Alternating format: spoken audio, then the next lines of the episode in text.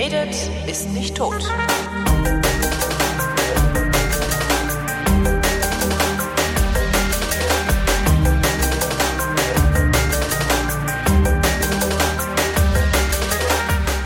Herzlich willkommen zu einer völlig neuen Ausgabe der völlig neuartigen, retrofuturistischen, ironisch modernen, urbanen Unterhaltungsmatinee mit Tradition, die fast alle Fragen vrindheitsgemäß, aber garantiert nicht zeitnah beantwortet. Hier ist die absolute Vrindheit mit Alexandra Tobor. Und Holger Klein. Guten Tag. Guten Tag im neuen Jahr. Die erste Sendung. Oh ja, die 2014. erste. Genau, auch 2014 werden wir die Vrindheit, die absolute Vrindheit und nichts als die Vrindheit sagen. So war irgendein Gott uns helfe. Was passiert eigentlich, wenn Gott einem nicht hilft, wenn man so rumschwört? Ja, muss man sich fragen, was man falsch gemacht hat. Ach so. So passiv-aggressive Scheiße, weißt du, da muss man sich mal fragen, hm, hm, hm, die Schuld liegt irgendwo bei mir, was habe ich falsch gemacht? Und einfach Sachen, Sachen ausprobieren, bis Gott zufrieden ist. Aber wie erkenne ich denn, dass Gott zufrieden ist? Weil der Pfarrer das sagt, ne? Ne, wenn er nett zu einem ist. Wer? Der Pfarrer. Das sagt Nee, mal einem von den liebe Jungs, Herrgott. zu denen der Pfarrer nett war. Toll. Soll der Pfarrer mal wieder nett zu dir sein? Nein! Ich mache ja schon Hausaufgaben. Das fängt nicht gut an hier. Ähm, wie fangen wir denn gut an? Äh, erzähl doch mal, wie du Silvester verbracht hast. Hab ich denn? Ich habe gearbeitet. Das ist gut. Also ich habe ja, ich habe gearbeitet und äh, äh, ja gearbeitet, mich mit äh, wirklich gutem Schaumwein volllaufen lassen während der Sendung. das darfst du eigentlich nicht. Also eigentlich ist das. Es gibt beim Deutschlandfunk gibt's einen Kollegen, ich vergesse immer wie der heißt. Der, äh, ich weiß nicht, was mit dem ist, ähm, aber anscheinend, äh, also äh, wenn der redet, der klingt halt immer, als wäre er besoffen. Das ist echt, der klingt halt immer, als wäre er besoffen. Und jedes Mal, wenn ich den höre, feiere ich total, weil ich das so lustig finde. Und ich denke mir aber immer, haben die beim Deutschlandfunk eigentlich nicht irgendwie sowas wie eine Qualitätssicherung? Und also gibt's dann nicht irgendeinen Chefredakteur, der vielleicht sagt, so, äh, Schneidereit, entweder sie hören das Saufen auf oder sie hören auf zu klingen, als hätten sie gesoffen, oder sie machen halt Innendienst und gehen nicht mehr ins Mikrofon. Aber irgendwie passiert das nicht. Ähm, naja, jedenfalls, also das, das sollte man nicht tun. Also man sollte tunlichst vermeiden, ähm, getrunken zu haben, weil dann klingt man auch betrunken. Äh, selbst nach, was weiß ich, also nach wenig Alkohol, selbst nach einem Bier können erfahrene Ohren halt schon hören, dass man was getrunken hat.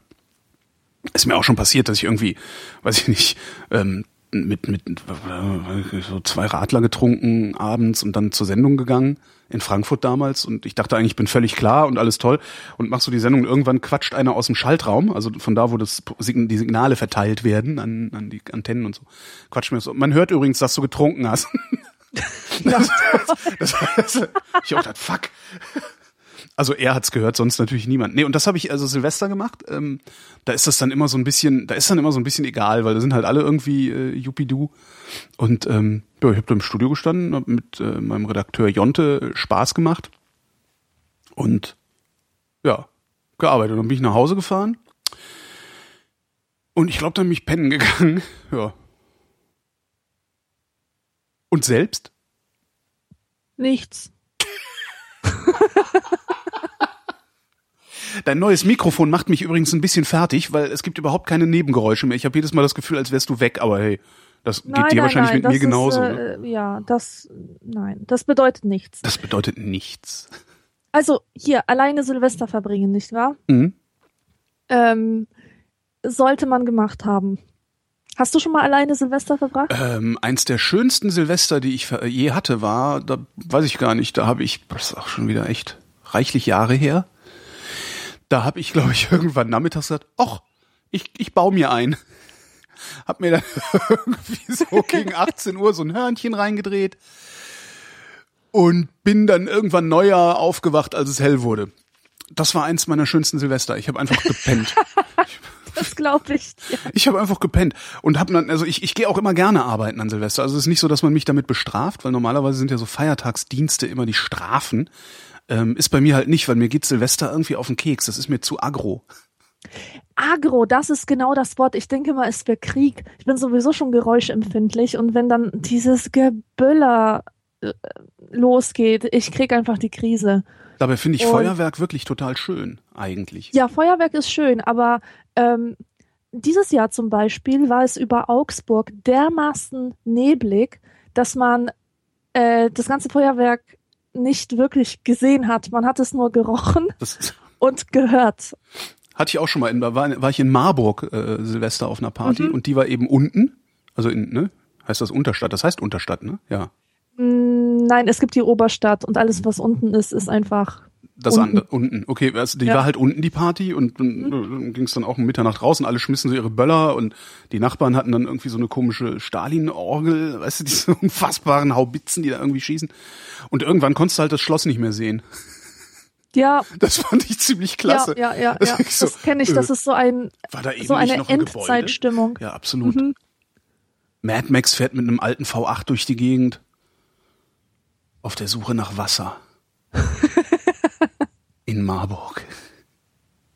Wer hätte das gedacht? Ja, nee, also mir ist das immer, mir ist das zu aggro. Also ich laufe auch ähm, die Tage vorher, wenn ich rausgehe, mit Ohrstöpseln rum, weil die Unterschicht halt äh, ständig bestrebt ist, mir mein Gehör wegzuballern mit irgendwas. Ähm, und äh, ja, nee, das mir, mir gefällt Silvester nicht so. Und dann das Problem mit den mit den Partys an Silvester ist auch, ich habe immer das Gefühl, dass irgendwie niemand so richtig Bock hat zu feiern, aber alle so unbedingt feiern gehen wollen müssen, müssen wollen. Man ist ja auch gar nicht körperlich in einem Zustand, wo man feiern könnte, denn Weihnachten ist gerade erst vorbei. Man hat sich so von, äh, von dem ganzen Fressen und diesem ganzen Rumliegen noch nicht richtig erholt und muss dann auf Teufel komm raus den Partydeppen spielen. Das, äh, also das, das konnte ich nie. Hm. Nee, mir ist es auch immer zu stressig. Ich bin da auch nicht, ja, stimmt, ich bin da nicht in der Stimmung zu feiern an Silvester. Ja. Das sollte ja eigentlich etwas Besinnliches sein. Also Max Ja. Gold hat irgendwann mal geschrieben in einem Text, dass, ähm, dass er ein Silvester so verbracht hat, dass er sich einfach zurückgelehnt hat an seinem Schreibtisch und so kleine Betrachtungen hinschrieb und ähm, Mutterseelen allein alles. Und das klang für mich sowas von verheißungsvoll und schön, dass ich das dann auch ausprobiert habe. Und zwar Jahr für Jahr. Und mit jedem Jahr war ich depressiver. Also das war, das, das war so schrecklich. Und dann endete es damit, dass ich mit, mit Death Metal auf den Ohren auf irgendeiner Brücke in Köln stand und ähm, Billigen Whisky aus dem Supermarkt getrunken. Nein, einfach unglaublich aggressive Menschenmassen an mir vorbeiströmten und ich habe mich so einsam gefühlt wie, ich weiß nicht, als wäre ich im Weltraum oder verloren auf hoher See oder so. Hm. Also grauslich. Und was machst du jetzt an Silvester? Oder hast du nur gelernt, Naja. mit der Depression umzugehen? Nein, Schlaf, schlafen, weißt du, also mein, mein Freund und ich, wir sind uns da sehr ähnlich. Wir haben beide keinen Bock auf Feiern und so. Und deswegen sitzen wir einfach rum und machen das, was wir sonst auch immer machen. Rumsitzen. Ja, rumsitzen. Wir sitzen halt ähm, rum und machen das, was wir sonst auch Brot machen, also rumsitzen. Brot schmieren. Ja, es gibt, es gibt einfach nichts Entspannenderes, als fest davon überzeugt zu sein, dass man nichts verpasst. Ja, das ja sowieso. Das ist schön, das Ja. ist einfach ein schönes Gefühl. Ja, absolut. Und hinterher stellt sich dann raus, dass man doch was verpasst hat. Das passiert mir halt dann auch manchmal. Ich denke, ach, nee, ach, ich gehe da nicht hin, das ist doof. Oder ich gehe jetzt nach Hause, ich bin jetzt müde. Das ist halt letztes Jahr ist mir das passiert. Da war ich auf einer Party, die war eigentlich auch ganz nett, waren halt so die üblichen Vollidioten auch da. Die hast du ja immer, ne, so äh, Ja. laute Leute, die, die ich verstehe überhaupt nicht, wie die das machen. Die ganze Zeit irgendwie vermeintlich lustige, coole Sprüche zu bringen. Also das zu machen, wovon sie glauben, dass es cool und lustig wäre, was es nicht ist. Und überhaupt nicht merken, dass sie allen mit, damit auf den Keks gehen und so. Aber, naja. Naja, und irgendwann dachte ich auch, boah, nö, ich gehe jetzt heim, weil jetzt, jetzt besser wird's nicht. Ich bin jetzt auch müde und habe ein, ein Bier zu viel getrunken und ich nehme jetzt ein Taxi, fahre nach Hause. Als ich dann zu Hause ankam, äh, kriegte ich die Nachricht, dass ähm, 20 Minuten nach, meinem, nach meiner Abreise die Party von der Polizei geräumt worden wäre und. Platzverweise ausgesprochen worden wären und sowas. Ja, genau, habe ich auch gedacht, so ein Scheiß. Weil das ist mir noch nie passiert. Ich war auf so viel krassen Partys, aber dass die Polizei eingeritten ist und das Ding aufgelöst hat, ist mir noch nie passiert. Ja. Aber wäre das auch passiert, wenn du da geblieben wärst? Du meinst, also ich, Ich meine, das muss ja irgendwann eskaliert sein, aus irgendeinem das war einfach, Grund. das war einfach brutal laut. Vom, von der ersten Minute an war diese Party Ach, so okay, brutal okay. laut. Und wir hatten, ich, wir hatten eine Nebelmaschine. irgendwie haben, sind grundsätzlich, also es war im vierten Stock und irgendwie sind ständig äh, Schaumweinflaschen auf dem Balkon geöffnet worden, um zu gucken, wie weit man mit den Korken ballern kann. Also weißt du, das war halt richtig so, das war nie eine Eskalation, sondern es war von Anfang an ein bisschen zu viel. Und das war dann halt auch, ich weiß gar nicht, morgens um drei oder so, als sie die geräumt haben. Und dann die Nachbarn endgültig gesagt haben, okay, jetzt reicht's. Oder die von gegenüber die ganzen Korken auf den Kopf gekriegt haben, kann natürlich auch sein. Ist super gefährlich übrigens, liebe äh, Kinder. Macht sowas nicht zu Hause. Also macht's nur bei anderen.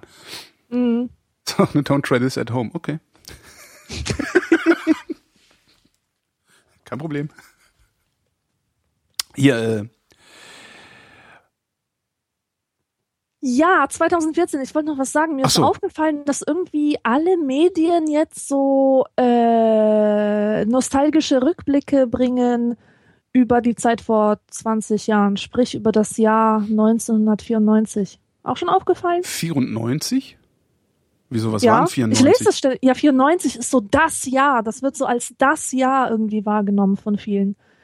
Ähm, Ach wo so. sich alles verändert hat. Ähm, Mhm. äh, so- so, so das 68 der, der neueren Generation. Das ähm, 68 der neueren Generation, echt? Ist mir ja, echt nicht so, so, aufgefallen. weißt du, Generation X und Kurt Cobain, der hat sich ja erschossen 94 und Mhm. die ganze Grunge-Welle war ja auf dem Höhepunkt 94. Die Mode hatte sich verändert. Ähm, keine Ahnung. auf Das jeden heißt, Fall 94 waren die 80er zu Ende. Könnte man so sagen, ja. Mhm, mhm. Ja, ja, ja. ja. Weil die 70er ja auch erst in den 80ern aufgehört haben. Also in meiner Mhm. Wahrnehmung vielleicht. äh. Aber 94 sehe ich halt nicht. Also wir haben halt dieses Jahr äh, 89, also äh, 25 Jahre Mauerfall. Mhm. Ähm, wir haben 100 Jahre Erster Weltkrieg. ja, stimmt. Und wir haben, was waren das noch? Gott, ist das peinlich. Wir haben beim Videotext nämlich eine schöne Seite. Jetzt muss ich selber mal nachgucken. Ähm, wir haben beim Videotext eine schöne Seite, Seite 507. Da gibt's jeden, jeden Tag drei neue Schlagzeilen. Genau, äh, äh, Ersten Weltkrieg, Zweiten Weltkrieg hatten wir auch, ähm, und zwar 1939. Das heißt 85 Jahre. 85? Ja. 85 Jahre, nee, 75. 85? Rechne doch mal. Äh, Ich kann nicht rechnen. Mann, ich auch nicht. Wie viel ist denn, wenn 1939, also sind das 60, 70, 75 so? Oh Gott, ist das peinlich. Ähm, also 100 Jahre Erster Weltkrieg, 75 Jahre Zweiter Weltkrieg, 25 Jahre Mauerfall sind die drei großen Jubiläen oder wie auch immer man das nennen mag dieses Jahr. Also ich weiß jetzt nicht, ob es Kriegsbeginn Jubiläen sind, aber immerhin äh, denkwürdige Ereignisse. Ja. Ähm, also jetzt nicht so Ereignis, sondern Ära-mäßig würde ich sogar auch 84 ähm, als bedeutungsvoll einstufen. Ähm, nichts Besonderes, aber 84, ähm, 84 ist, glaube ich, Miami Vice rausgekommen und das war so der Höhepunkt von Drogenkriminalität in Miami. Und diese ganze Miami-Ästhetik, dieses, Mhm. weißt du, Palmen, Neon und so ein Slipper, Scheiß. Slipper ohne Socken. Ja, Mhm. Slipper ohne Socken. Leinensackos. Exakt, T-Shirt drunter, Goldkettchen, diese Coolness, dieses Designermäßige, Kokainzeug und so weiter. Das hat ja einen ganzen Style geprägt. Das Ja. hat vielleicht sogar die ganzen 80er Jahre geprägt. Auch diese Pastellfarben und so weiter. Und äh, insofern finde ich dieses Jahr auch wichtig, weil es ähm, die, die Richtung im Stil Weil es die ähm, 70er beendet hat. verändert hat. Oder weil es auch die 70er beendet Vielleicht ist 84 das äh, 94 beendet der hat. 80er. Ja. Hm? Denk da mal drüber nach. Super. Es gibt 84 übrigens, ähm, ja. es gibt übrigens eine, einen Artist, ich weiß nicht, ob das einer ist oder mehrere, ähm, heißt Miami Nights 84. Mhm. Und die bedienen einen Sound, den ich persönlich sehr schätze, kennt man auch aus dem Film Drive.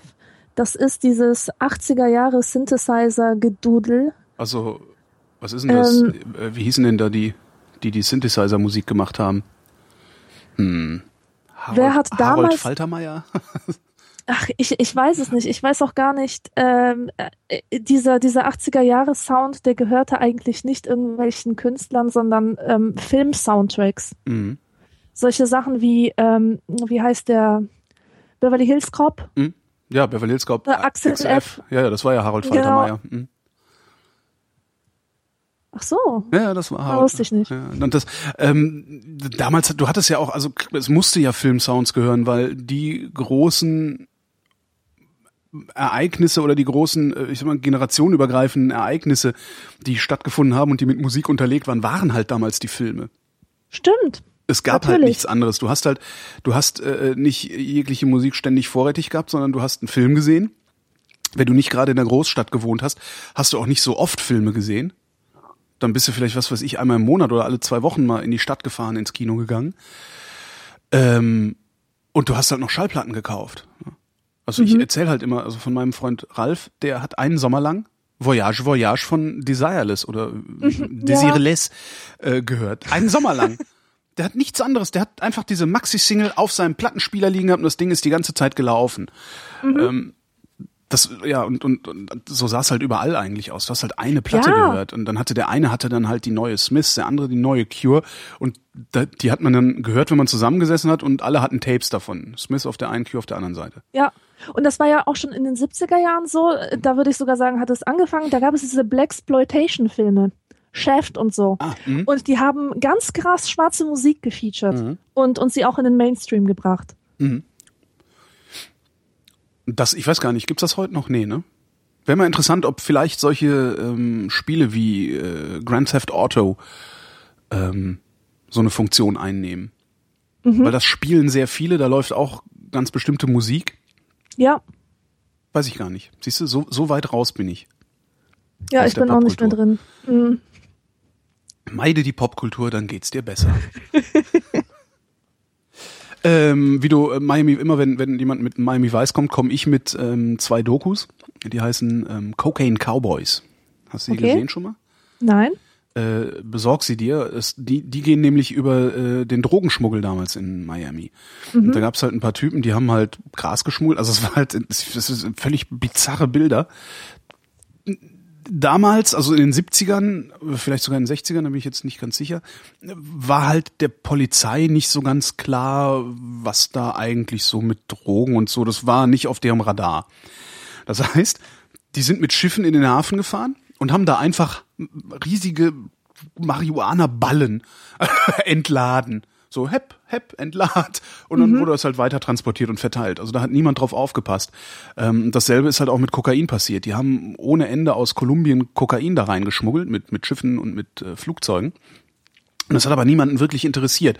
Und äh, die Behörden haben sich halt nicht drum gekümmert. So. Und da sind Millionen und Abermillionen mit verdient worden. Und dann kamen irgendwann, waren es die Kubaner? Irgendwer wollte den Kolumbianern das Geschäft streitig machen. Und dann haben da Schießereien angefangen, wie blöd. Genau. Und genau zu dem, in dem Moment, als sie gesehen haben, Moment mal hier, äh, man kann praktisch nicht mehr auf die Straße gehen, ohne von einem Querschläger getroffen zu werden. In dem Moment ist dann der Krieg gegen die Drogen aufgenommen worden da unten. Das sind sehr, sehr spannende Dokus. Ja. Und da kommen halt auch die Leute zu Wort, also die Protagonisten, die noch leben von damals, die halt sagen, na ja, und dann haben wir halt noch ein Flugzeug gekauft.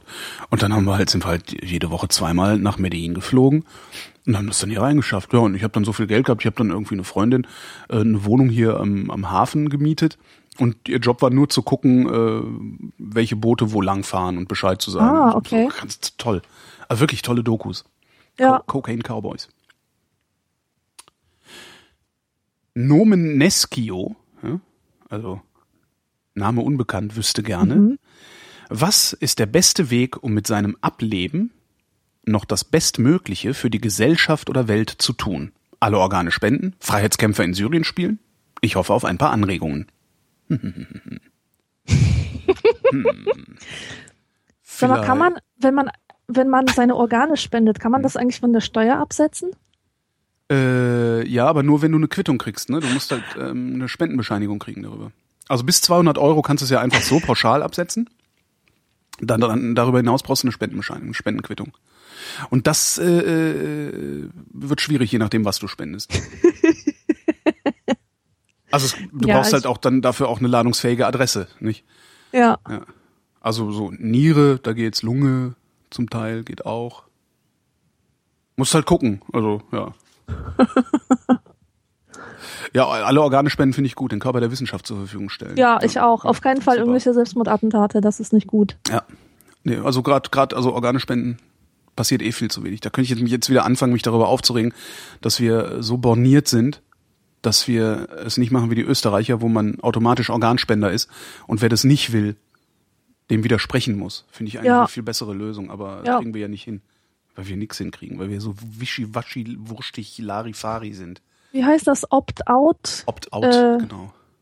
Ja. Aber wir haben halt auch nicht umsonst Angela Merkel als Kanzlerin, die nämlich auch wischiwaschi Larifari ist und am liebsten immer ähm, am, am, ne, an, an der Wegesgabelung irgendwie beide Wege nimmt, äh, aber keinen richtig. Und dann vielleicht lieber so geradeaus durchs Unterholz stapft, sodass niemandem so richtig gedient ist. Das ist, glaube ich, ich glaube, dass das noch viel eher typisch deutsch ist.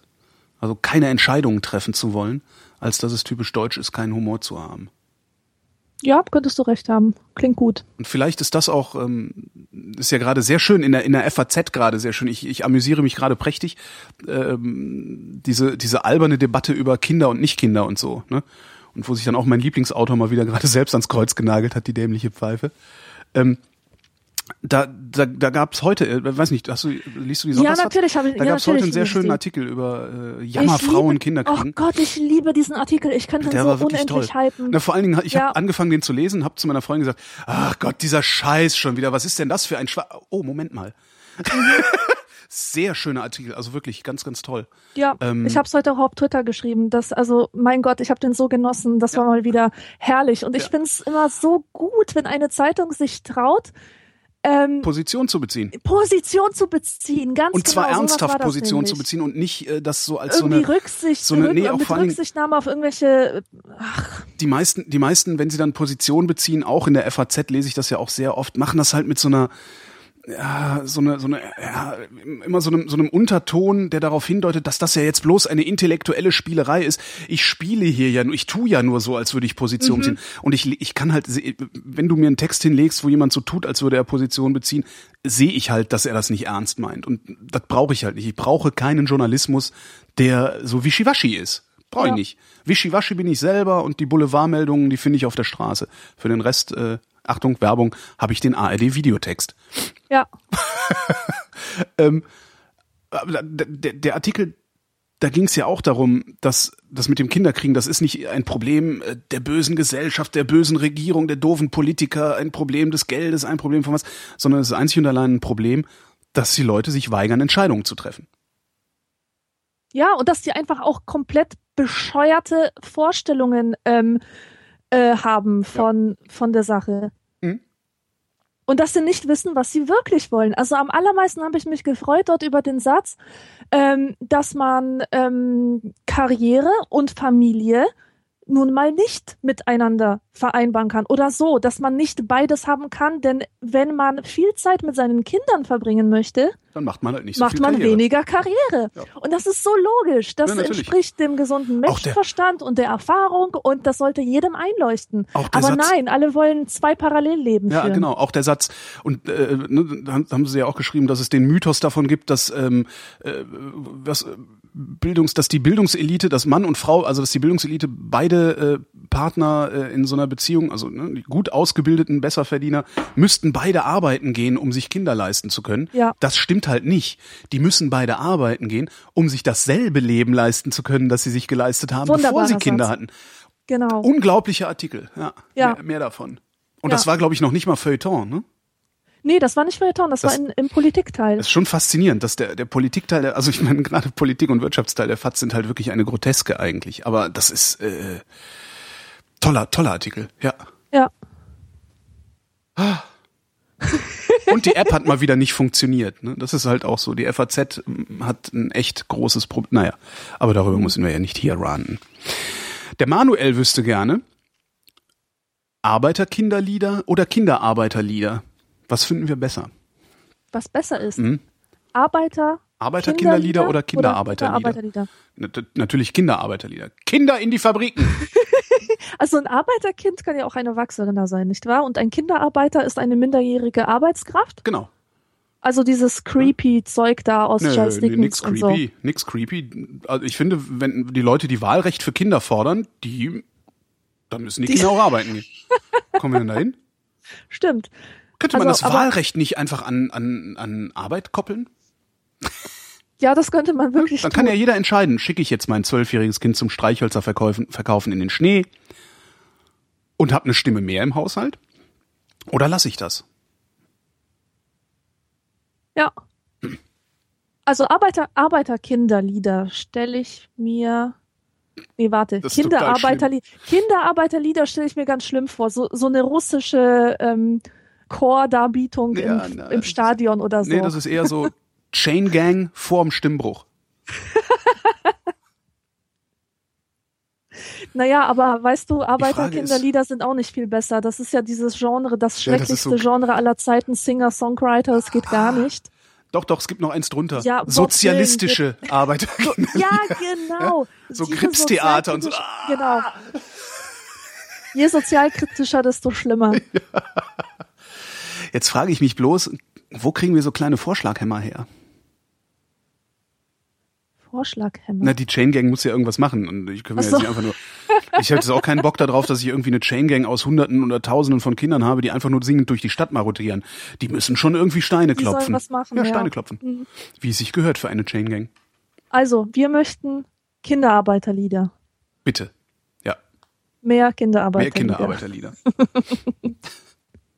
Wer weiß, was draus wird, nicht? Aus den alten Chain Mhm. Gangs, da ist auch mal äh, Musik rausgefunden. Ne? Heute haben wir den Soul.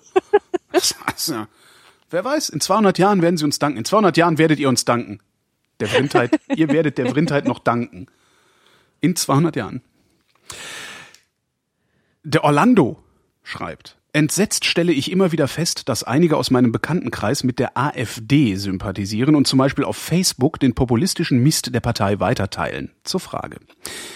Wie verhalte ich mich diesen Bekannten gegenüber? Ignorieren, aktiv versuchen, ihnen klarzumachen, dass das Blödsinn ist, als Freunde löschen bzw. unfollowen, damit man mit dieser äußerst fragwürdigen Politik nicht in Verbindung gebracht wird? Schwierig.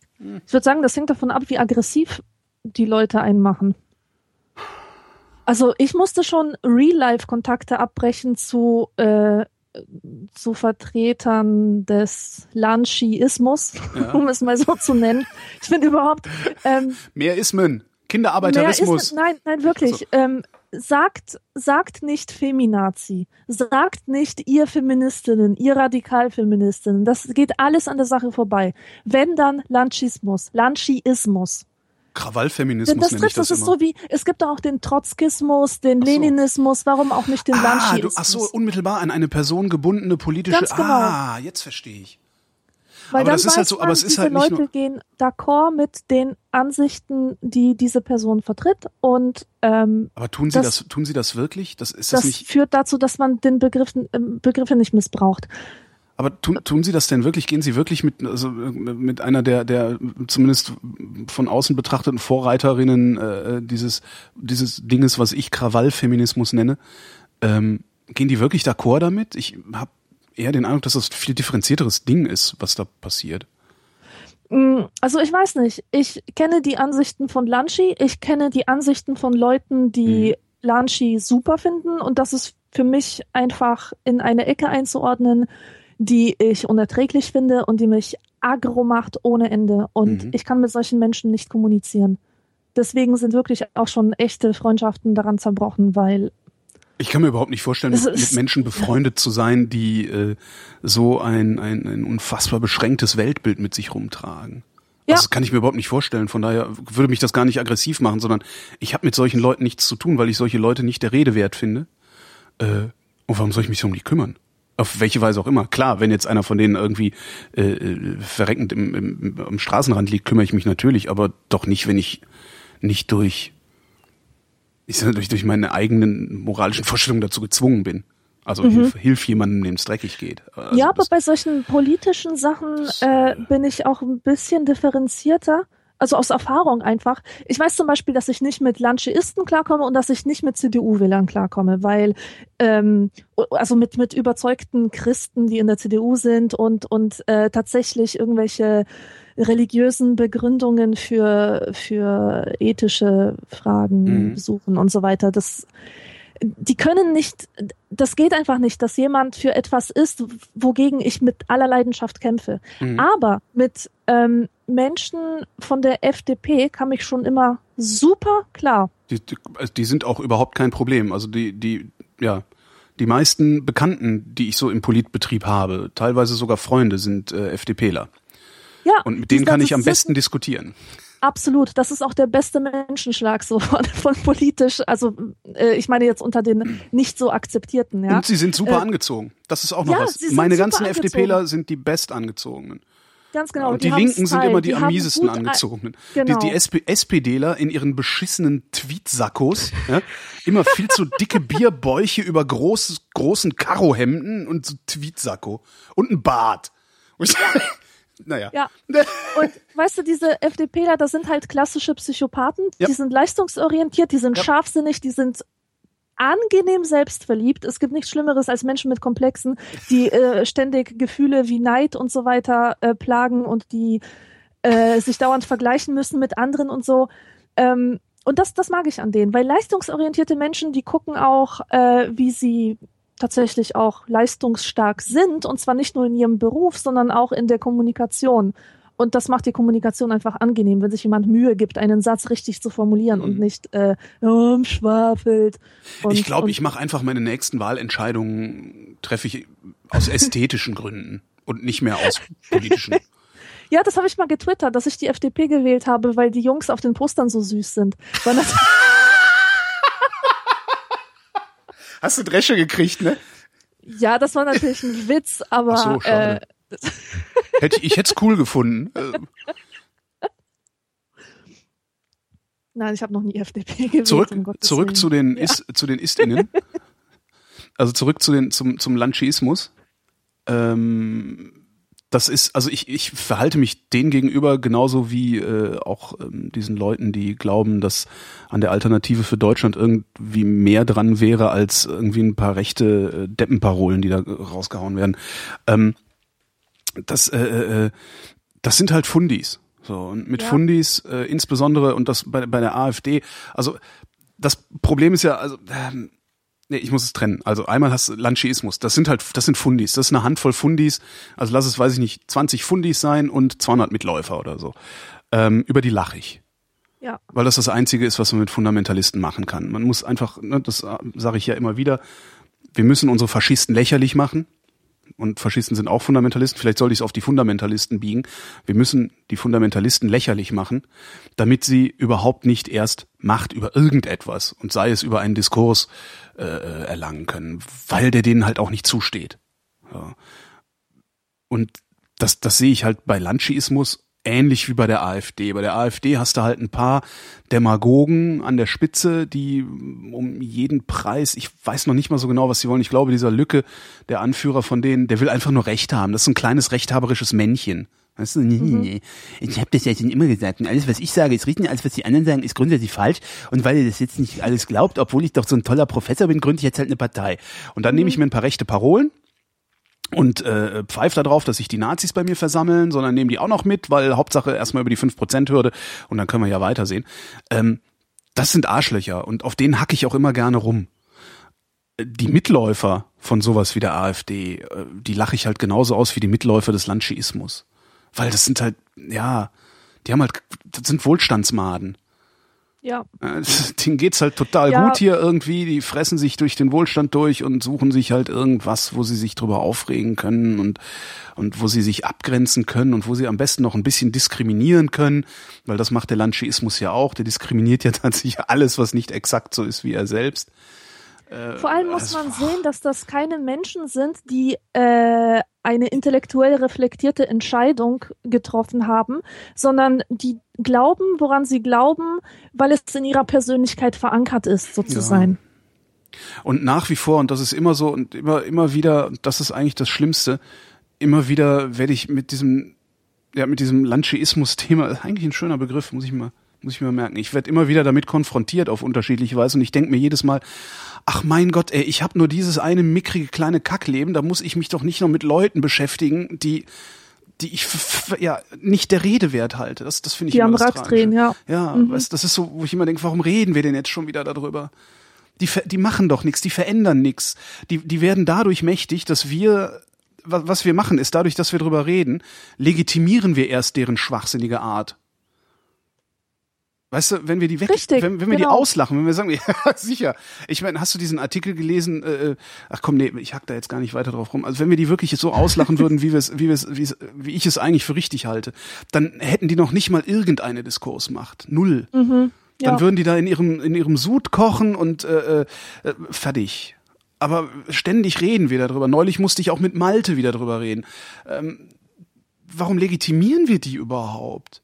Die sollen, die Weil sollen sie uns so wahnsinnig aufregen. Also mich zum Beispiel ja, aber lass dir belästigen doch, diese ja, Leute. natürlich, das ist ja deren, deren Strategie. Das ist die Strategie der Fundamentalisten ist es, die anderen zu belästigen. Und zwar so Den lange, bis die Belästigten Raum zurückweichen. Zu dominieren, Genau, ja. bis die, bis die Belästigten zurückweichen, damit sie sagen können, seht ihr, wir haben gewonnen.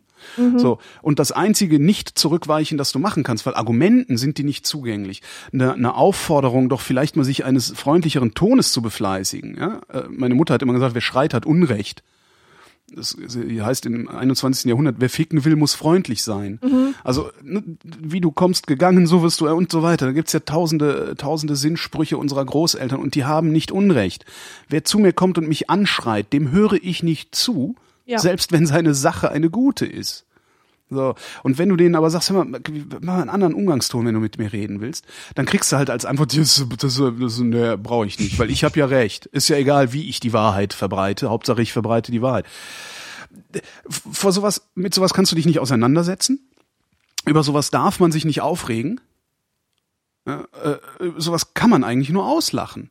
Weil man, man muss das sogar auslachen, weil guck dir diese Witzfiguren doch mal an. Die kriegen einen Scheißdreck auf die Reihe. Nix. Die kriegen nix auf die Reihe den ganzen Tag. Wollen dir aber sagen oder mir aber sagen, wie ich zu leben habe. Entschuldigung? Da kann ich doch nur lachen. Ja, klar. Also, so, und das, das, das, das halt vor allen Dingen mit den, mit den Mitläufern. Weil, wenn du die auslachst, kommen die vielleicht nochmal ans Nachdenken. Auslachen ist immer gut. ja. Also vor allem, Also wenn es ein ehrliches Auslachen ist, wenn man sich jetzt natürlich hin funktioniert nicht. Also man muss die halt wirklich lächerlich finden. Die, die man lächerlich findet, auszulachen, äh, hilft oft dabei, dass sie vielleicht nochmal darüber nachdenken, warum sie ausgelacht werden. Ja, also ich würde vorschlagen, einfach einen zynischen oder sarkastischen Spruch unter einen Facebook-Eintrag.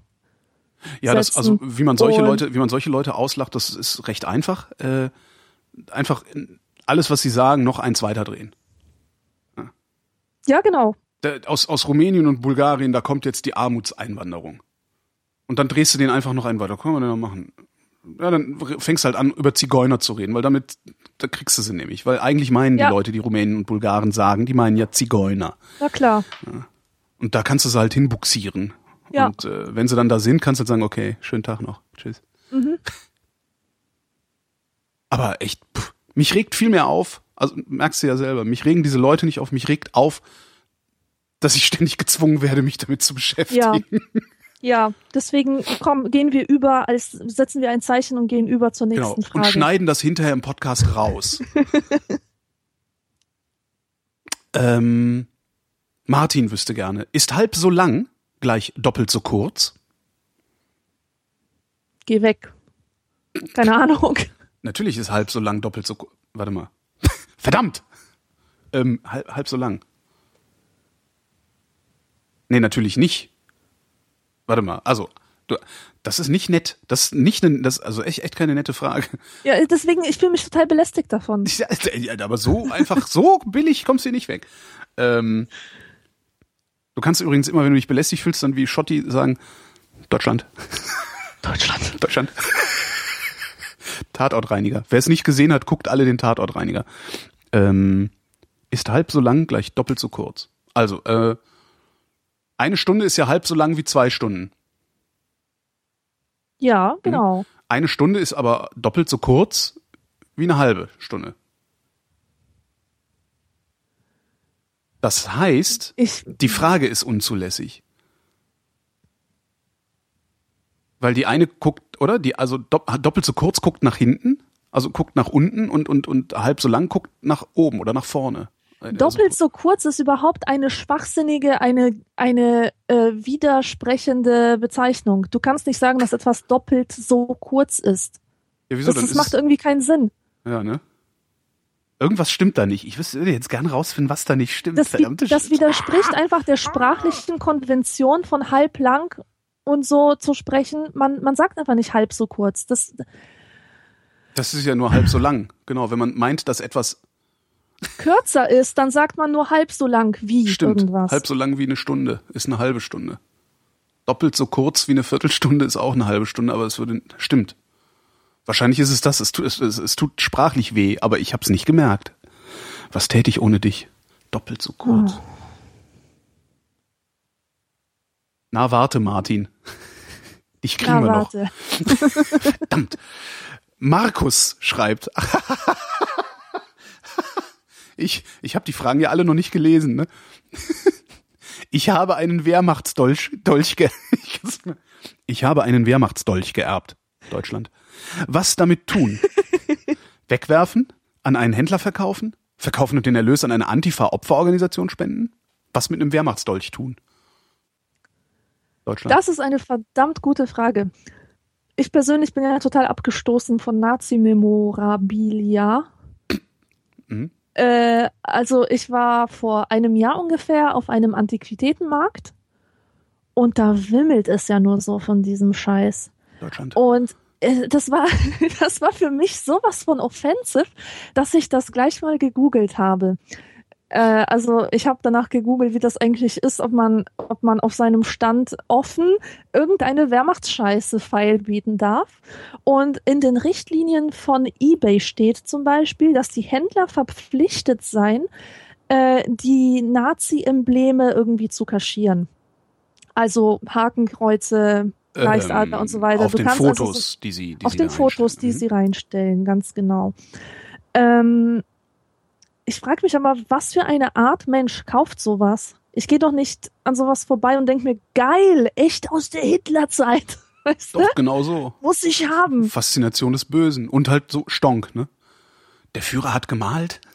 Also, weißt Ja, du, ich, bin, ich finde, nicht? ich finde zwar nicht, dass, dass so etwas tabu sein sollte, aber es wundert mich, wie man bei solchen Dingen nicht äh, Ekel empfinden kann. In Wien zum Beispiel, in Wien geht man ja mit der Nazi-Zeit ganz anders um, Hm. habe ich gemerkt. Also da findet man ähm, aufgeschlagene ähm, Hakenkreuze äh, in, in solchen Antiquitätenläden im Schaufenster.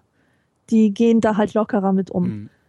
Also mein, meine Lösung für das Problem wäre, das irgendwie in die USA zu verkaufen, wo es ja viele Nazi-Memorabilia-Sammler gibt Mhm. äh, denen ich aber eine gewisse Naivität unterstellen würde. Die gehen mit den Nazis halt so um wie die Japaner mit der europäischen Kultur. Mhm. Ähm, die, die nehmen das so als, ich weiß nicht, das ist so eine Exotik dazwischen. Ja, genau. Das ist ja. fern von jedem ja. Verständnis.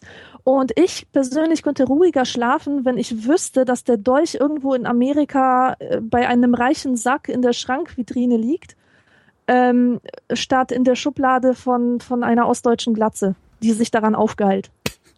Auf, auf so eine Art, die ich Oh, dann. Kopfkino.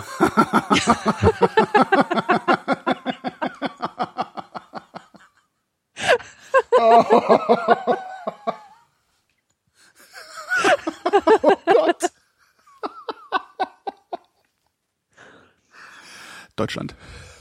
Also so würde ich damit umgehen. Und natürlich den Erlös spenden an, keine Ahnung, Integrationseinrichtung oder so, nicht an die Antifa. Nee, bloß nicht. Also, Das sind halt sind die Fundamentalisten, von denen wir eben geredet haben, nur aus einer anderen Ja, Richtung. genau. Äh, ja, verkaufen, also wenn du nicht behalten willst, also geerbt, also ist halt, weiß ich nicht, wenn mein Opa, also wenn jetzt irgendwo auftauchen würde, der Wehrmachtsdolch meines Opas, war der überhaupt der Wehrmacht, weiß ich gar nicht. Wenn jetzt der Wehrmachtsdolch meines Opas irgendwo auftauchen würde und meine Oma, die auch nicht mehr lebt, Gott sind das viele Konjunktive gerade, würde sagen, hier Junge, das ist der alte Dolch von deinem Opa, ich würde den wahrscheinlich aufheben, weil das der alte Dolch von meinem Opa wäre ja. oder so. hm. Und äh, äh, ja, aber sonst ja verkaufen, klar, verkaufen und von der Kohle einen drauf machen oder so. Ja, Ich, man muss das auch nicht notwendigerweise an eine an, an, an irgendwie äh, einen Verein gegen Rechts spenden. Also das finde ich dann halt wieder so ein bisschen, mach mit dem Geld halt, was du willst. Wenn du spenden Ja. willst, spende es halt. Ja. Oder halt ordentlich LSD fressen und äh, mit dem Dolch auf der Straße rumrennen und für so einen Kriegsverlauf noch nachträglich zu beeinflussen. Oder in einem, ich habe immer so eine Fantasie, dass ich, dass ich durch einen Freizeitpark laufe und die Kostüme dieser als Bären verkleideten Leute aufschlitze. Und Anzünden. in meiner Fantasie haben die alle solche Urinbeutel. und die durchstöße, durchstoße ich mit irgendwelchen Speeren und dann stehen die da und spritzen aus tausend Löchern und die Kinder völlig traumatisiert laufen in alle Richtungen davon.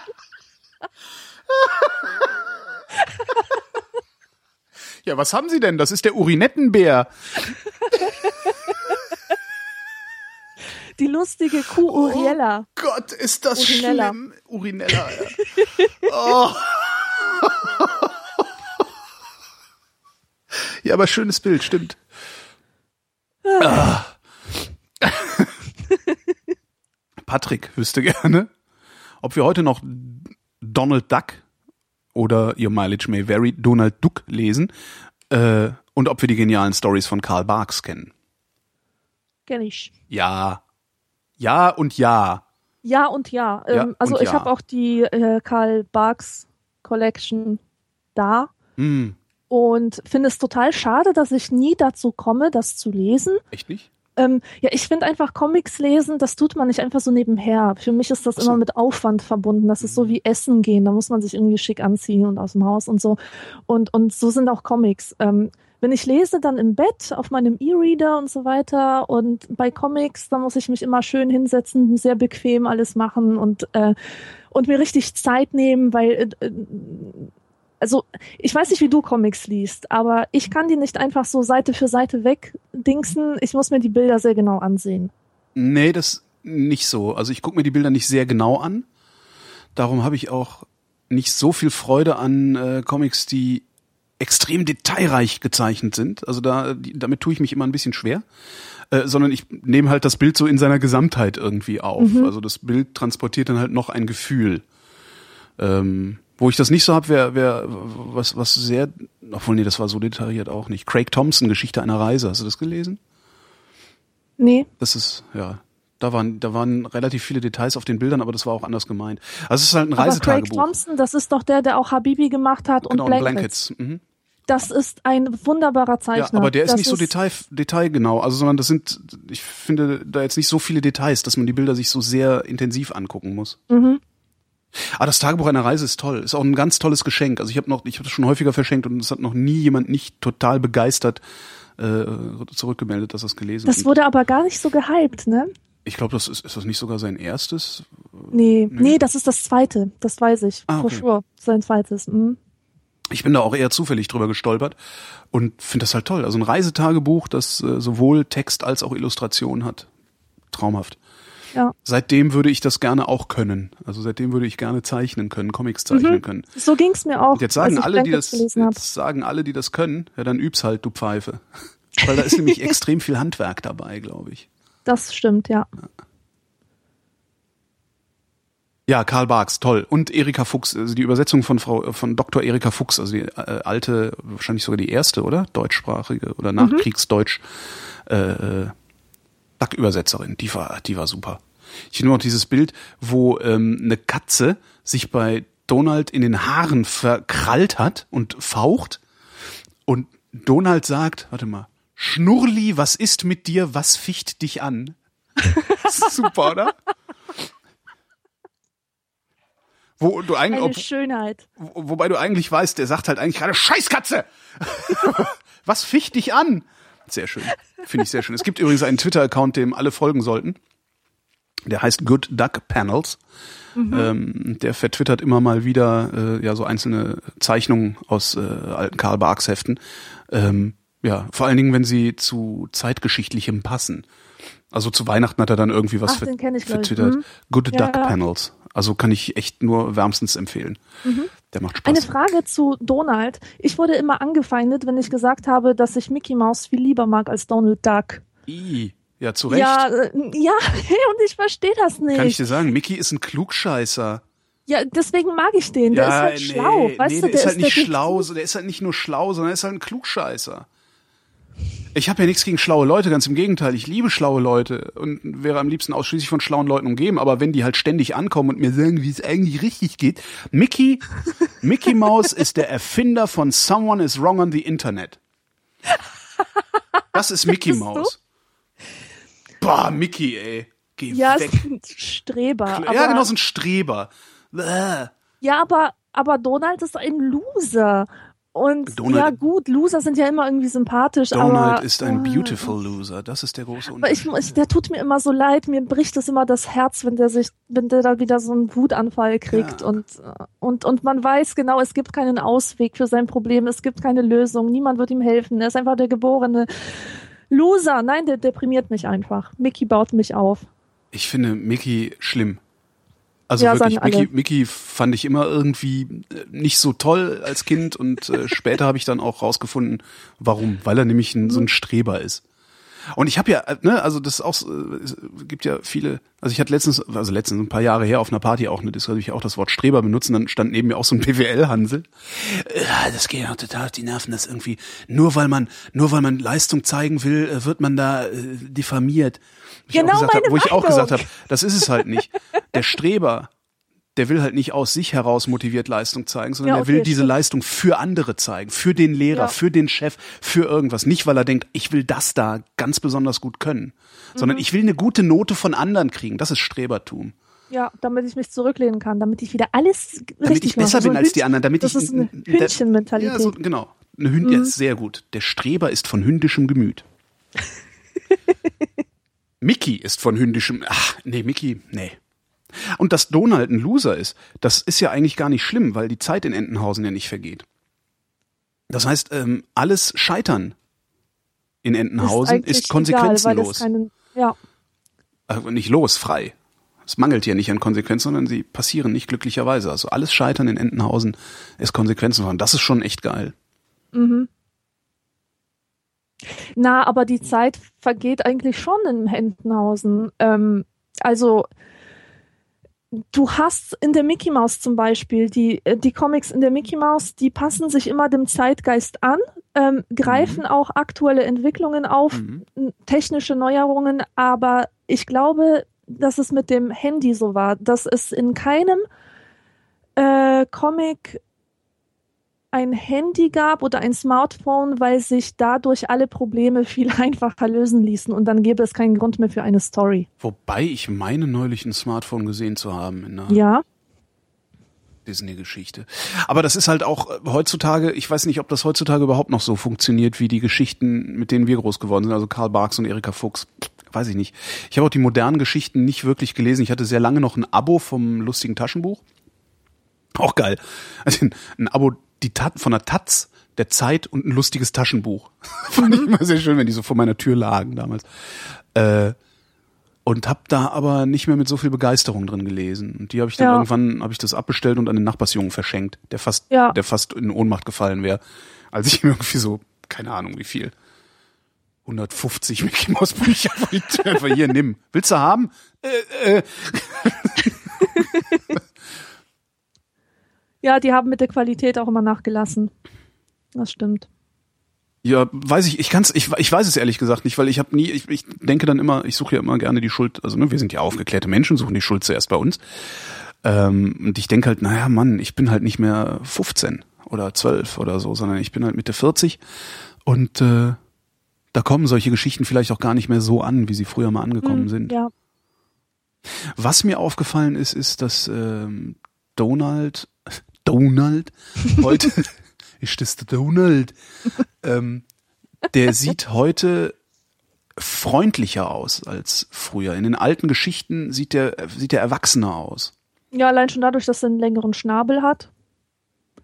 Das wurde ja alles irgendwie auf cute getrimmt. Ja, cute, das ist genau, der ist niedlicher geworden, ja, richtig. Ja. Und das, das gefällt mir nicht. Also der ist immer so nett und freundlich und hat immer, immer am Lachen und so. Und das ist halt nicht, das Mhm. ist er halt nicht. Sondern er ist schon ein Loser. Ja. Ja, so Cheerleader-mäßig kommt er immer daher, ne? So, hey, lass Ja, uns genau. gehen. Ja, genau, genau. Hm. Aber Mickey, ey, ne? Und dann Ja, dieses ich entschuldige mich bei allen, die das jetzt Schlimm. irgendwie offensive finden, aber ich offensive. No offense. no offense, but Mickey sucks. Der Martin fragt, wenn ich im Ruhrgebiet im Lokal einen Pfannkuchen bestelle, sieht er etwa so aus wie eine Pizza, schmeckt nur ganz anders. Eine Teigscheibe, rund, flach, mit leckeren Sachen belegt und vielleicht noch mit einem feinen Söschen übergossen. Würde ich in Berlin einen Pfannkuchen bestellen, bekäme ich einen in siedendem Fett ausgebackenen faustgroßen Krapfen. Möglicherweise süß gefüllt, auch lecker, aber nicht zu vergleichen mit dem ersten. Was müsste ich denn in Berlin bestellen, um statt eines gefüllten Teigballs eine belegte Teigscheibe zu bekommen? Das ist ganz einfach. Das ist ein Eierkuchen. Ein Eierkuchen, okay. Wusste ich jetzt auch nicht. Ja, Plinsen halt. Ne? Sind das Plinsen? Also zumindest habe ich mal gelernt, dass das Plinsen sind. Ich habe noch nie Plinsen bestellt und dann Pfannkuchen bekommen, weil da, wo ich herkomme, heißt das auch Pfannkuchen. Natürlich sind das auch keine Krapfen, sondern das sind Berliner. Krapfen sind doch ganz andere. Krapfen sind doch diese gezogenen. Äh, äh, Ausgezogene. ja. Oder? Das sind doch Krapfen, diese dunklen Dinger mit den Rosinen drin. Also die Ehrlich gesagt weiß ich nicht. Ich kenne als Synonym Berliner, Krapfen, Kreppel. Das ist für mich alles Ja. dasselbe. Ja. Ja. Aber Pfannkuchen, ich finde Pfannkuchen ist auch ein total falsches Wort dafür. Das ist so auch, das ist halt falsch. Ja, wieso Kuchen, nicht wahr? Allein diese- Kuchen weckt total, also es ist miss misleading. Das weckt falsche Assoziationen. Nee, und, Pfannen weckt ähm, bei mir die falsche Assoziation, weil der kommt halt nicht aus der Pfanne. Wieso, das tut er doch. Nee, ich meine den Berliner. Ach so, der Berliner, okay. Der Berliner Ja. kommt ja nicht aus der Pfanne und darum finde ich für, für das, den Berliner Begriff für Berliner, äh, den, den Berliner Begriff für Berliner finde ich darum, also den finde ich schon falsch. Der, der ist, das ist halt nicht. Ich wenigstens, man sollte auch wenigstens so ein bisschen Form follows Function haben, weißt du? Ja. Also der kommt halt nicht aus der Pfanne. Okay, es ist ein bisschen Ja. Kuchen, aber äh, Aber Pfannkuchen, und ich rede jetzt von Eierkuchen, sind sowieso ein äh, interessantes Phänomen. Äh, es gibt auch solche Pfannkuchenlokale, so Pannekölke oder so. In Mhm. den Niederlanden hat man das. Und da gehst du rein, da bestellst du dir für sechs oder sieben Euro einen Pfannkuchen und dann kommt dann auf so einem Teller so ein wirklich hauchdünnes Scheibchen. mhm. Ich bin jedes Mal so enttäuscht. Wenn ich das nämlich bei mir zu Hause mache, dann ist der Teller richtig voll belegt mit dem Zeug. Und dann kommt auch richtig dick Zeug rein und es wird dann schön gerollt und man wird satt davon. Und ich finde das einfach so enttäuschend, was einem auch als Crepe verkauft wird auf der Kirmes. Das ist ja nix. Und das Ah. kostet viel zu viel. Also das ist ist lächerlich. das, was einem als Crepe verkauft wird, ist das falsch? Ich dachte, das gehört so. Ich dachte, Crepe sind halt diese hauchdünnen Dingsi mit ja, ja, das sind diese Hauchdünnen. Drin. Aber, aber das Preis-Leistungs-Verhältnis. Das ist richtig. Crepe ist eher so Kiffergenesungswerk. Also Crepe ist das, da, ja, das ist halt, wenn du dringend was Süßes brauchst. Aber, Aber dringend. Um, ganz dringend, genau. Ja. Und wenn du ganz dringend was Süßes brauchst und nicht irgendwie Snickers willst, weil Snickers ist halt auch irgendwie nicht lecker. Ja. Ja, das, das gleicht wirklich so äh, Mhm. in, in der Fähigkeit, einen zufrieden zu machen, gleicht es einem Schokoriegel. Stimmt, ja. Aber hm, was habe ich denn zuletzt für ein Crepe bezahlt? Nix, weil ein Freund bezahlt hat. Hm, was haben die Crepes gekostet? Was kosten Also ich- Crepes? Ich kauf mir nie Crepes. Zwischen drei und fünf Euro, das ist unverhältnismäßig, wenn du dir ansiehst, was da drin ist. Naja, aber du musst das Personal bezahlen, du musst, ne, also das Ding will gemacht werden. Nee, nee. Ja, natürlich, aber vergleich das mal mit dem Nährwert eines Döners zum Beispiel. Ja, ja, stimmt. Das stimmt schon, aber das, aber das, ja, aber ja. Also für mich ist das sinnloses Essen. Ich ärgere mich jedes Mal darüber. Ich weiß, jetzt ist der Döner sinnvoll? Da würde ich jetzt, da bin ich nicht sicher. Aber gut. Äh, ja, hm. Na, jedenfalls sind's Eierkuchen. Heißt's Eierkuchen. Also wenn du einen Teigfladen, einen süßen, gebackenen, einen süßen Teigfladen aus der Pfanne haben willst in Berlin, sind's Eierkuchen. Mhm. Sinnloses Essen. Hm. Nee, das macht ja schon irgendwie ein bisschen glücklich. Also ich Ja, habe mich sehr über meinen Crepe gefreut, als ich Okay. das stimmt auch nicht. Eigentlich war er nicht süß genug. Ist eigentlich der oder das Crepe? Hm, Le Crepe. Der, das, das. Das, ich hätte das? gerne ein Crepe oder einen Crepe. Das weiß ich nicht. Ah, wir bestellen das Crepe. einfach nie wieder, dann machen wir uns auch nicht lächerlich beim Bestellen. Ja. Sebastian wüsste gerne, wozu sind eigentlich Westen da? Lol. Westen. Das ist so, so wie Krebs sinnloses Essen ist, so sind Westen sinnlose Kleidung. Für mich jetzt. Naja, ich finde so. Aber also, nein, nein, die sind natürlich nicht. Die So sind ein- natürlich sehr praktisch. Nee, so ein Dreiteiler, also ich finde, ein Dreiteiler sieht immer sehr gut aus mit Weste. Also ne, ein Anzug, äh, wo du halt nicht nur eine Hose und einen Sakko, sondern auch eine Weste drunter ja, hast. ja. Das, da ist es halt ein schönes Kleidungsstück, finde ich. Also da, so würde ich sogar gerne rumlaufen, wenn es nicht so fürchterlich teuer wäre. Also es gibt ja diese Rentnerwesten, Ja, Funktionsweste, meinst du? Funktionswesten, ganz genau. Die sind praktisch und äh, weil man da Zeug drin verstauen kann. Ich frage mich aber, was die da alles reintun. Naja, wahrscheinlich das, so, was, das, was, äh, das, was Mädchen in die Handtasche tun. ja, also bei Berufskleidung verstehe ich das. Da hat man, da trägt man einfach die Sachen bei sich, die man braucht. Ja, und du hast halt, du bist beweglicher, klar. Wenn du, wenn du arbeitest, wenn du mit den Armen irgendwie was machen willst und eine Jacke anhast, bist du unbeweglicher, als wenn du eine Genau. Weste anhast. Und es ist auch ein bisschen schicker als die Bauchgürteltasche. Na, die Bauchgürteltasche sieht schon sehr gut aus. Man sollte nur selbst keinen Bauchgürtel haben. Mm, ja, ja. Seltsamerweise sind es halt immer die Typen, die sowieso schon so eine Tasche vorne haben, die dann noch so eine Tasche dahin machen. Stimmt, ja. Aber ansonsten denke ich ähm, mit, mit äh, Schrecken an Westen. Es gab nämlich Anfang der 90er so eine Mode, ähm, dass man Wildlederwesten trug als Mädchen. Das gehörte auch zu meinem Firm-Outfit. Wildlederweste? Firm, Firmenlederweste.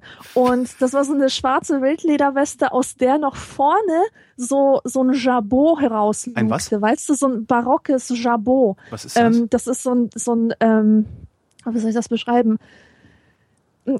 Weißt du, was Piraten an den Hemden haben? So ein, so ein Brustlatz? Ein langer Piraten Brustlatz. haben einen Latz an den Händen? Hemden. Ein langer Hemden. Brustlatz. Denk an barocke Warte mal, ich, gu- ich google das gerade mal. Vielleicht ist das einfacher. Wie schreibt man das?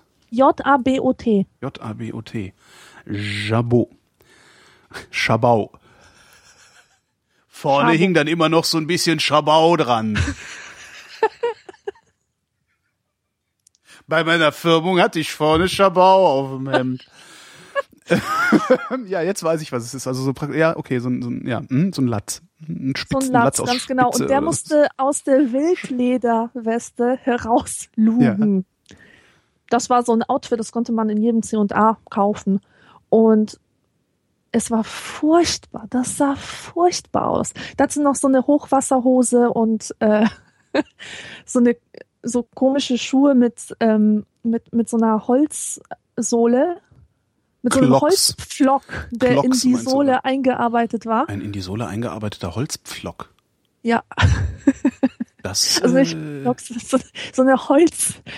Also stell dir vor, du hast einen Absatz, Mhm. einen Absatz von einem robusten Schuh, Mhm. du schneidest ihn auf, ähm, legst eine Holzscheibe hinein und klebst es wieder zusammen. warum? Ich weiß nicht warum. Eine Mode. Ah.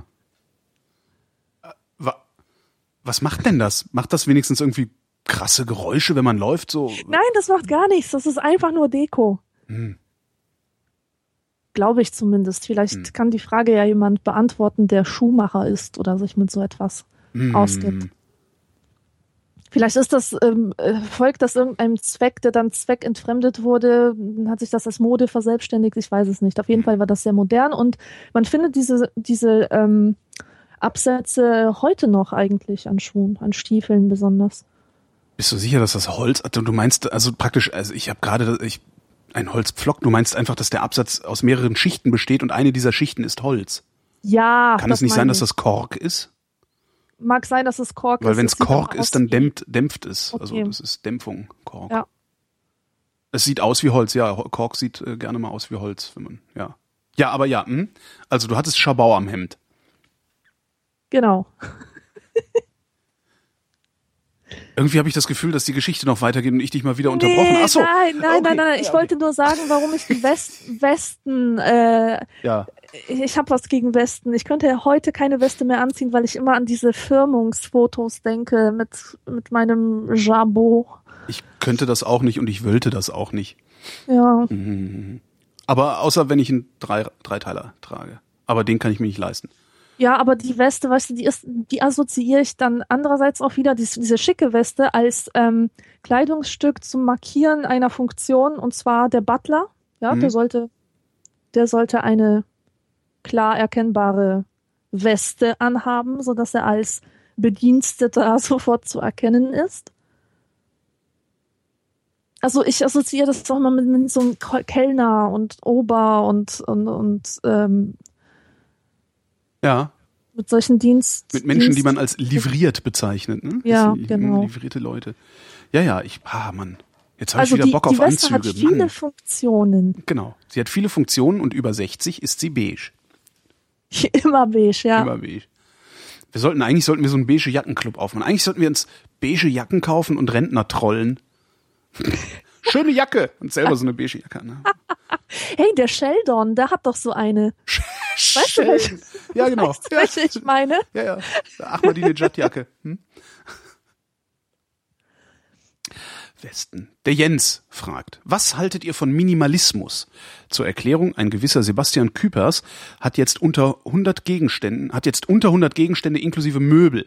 Der mietet jetzt nur noch Wohnungen mit Möbeln und hat alle Bücher etc. digital. Find Was? ich geil. Ich auch. Könnte ich nicht. Total. Könnte ich nicht, aber finde ich geil.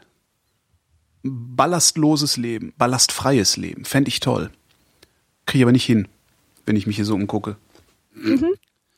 Ja, also ich finde das auch geil. Das ist auch genau das, was es mir erlauben würde, endlich mal konzentriert zu arbeiten. Mhm. Ähm, ich merke das immer wieder, wenn ich in einem Hotel bin. Da könnte ich mich einfach hinsetzen und mein Kopf ist frei und, und hängt sich nicht immer auf an, an diesem ganzen Schrott, den man angesammelt hat. Exakt, ja. ja, ja, ja. In Hotels Ähm, habe ich das, in allerdings- Hotels habe ich das auch. Da, da bin ich, ich bin dann im Hotel, selbst wenn es 14 Tage sind, habe irgendwie meine sechs Hemden da hängen, äh, zwei Hosen, drei Hosen, zwei Paar Schuhe und denke jedes Mal, eigentlich reicht das. Ja, Ah, Mann. Hm. das reicht auch. Ich muss auch gestehen, dass ich immer ein paar Schuhe habe und ein paar Hosen und, Hosen.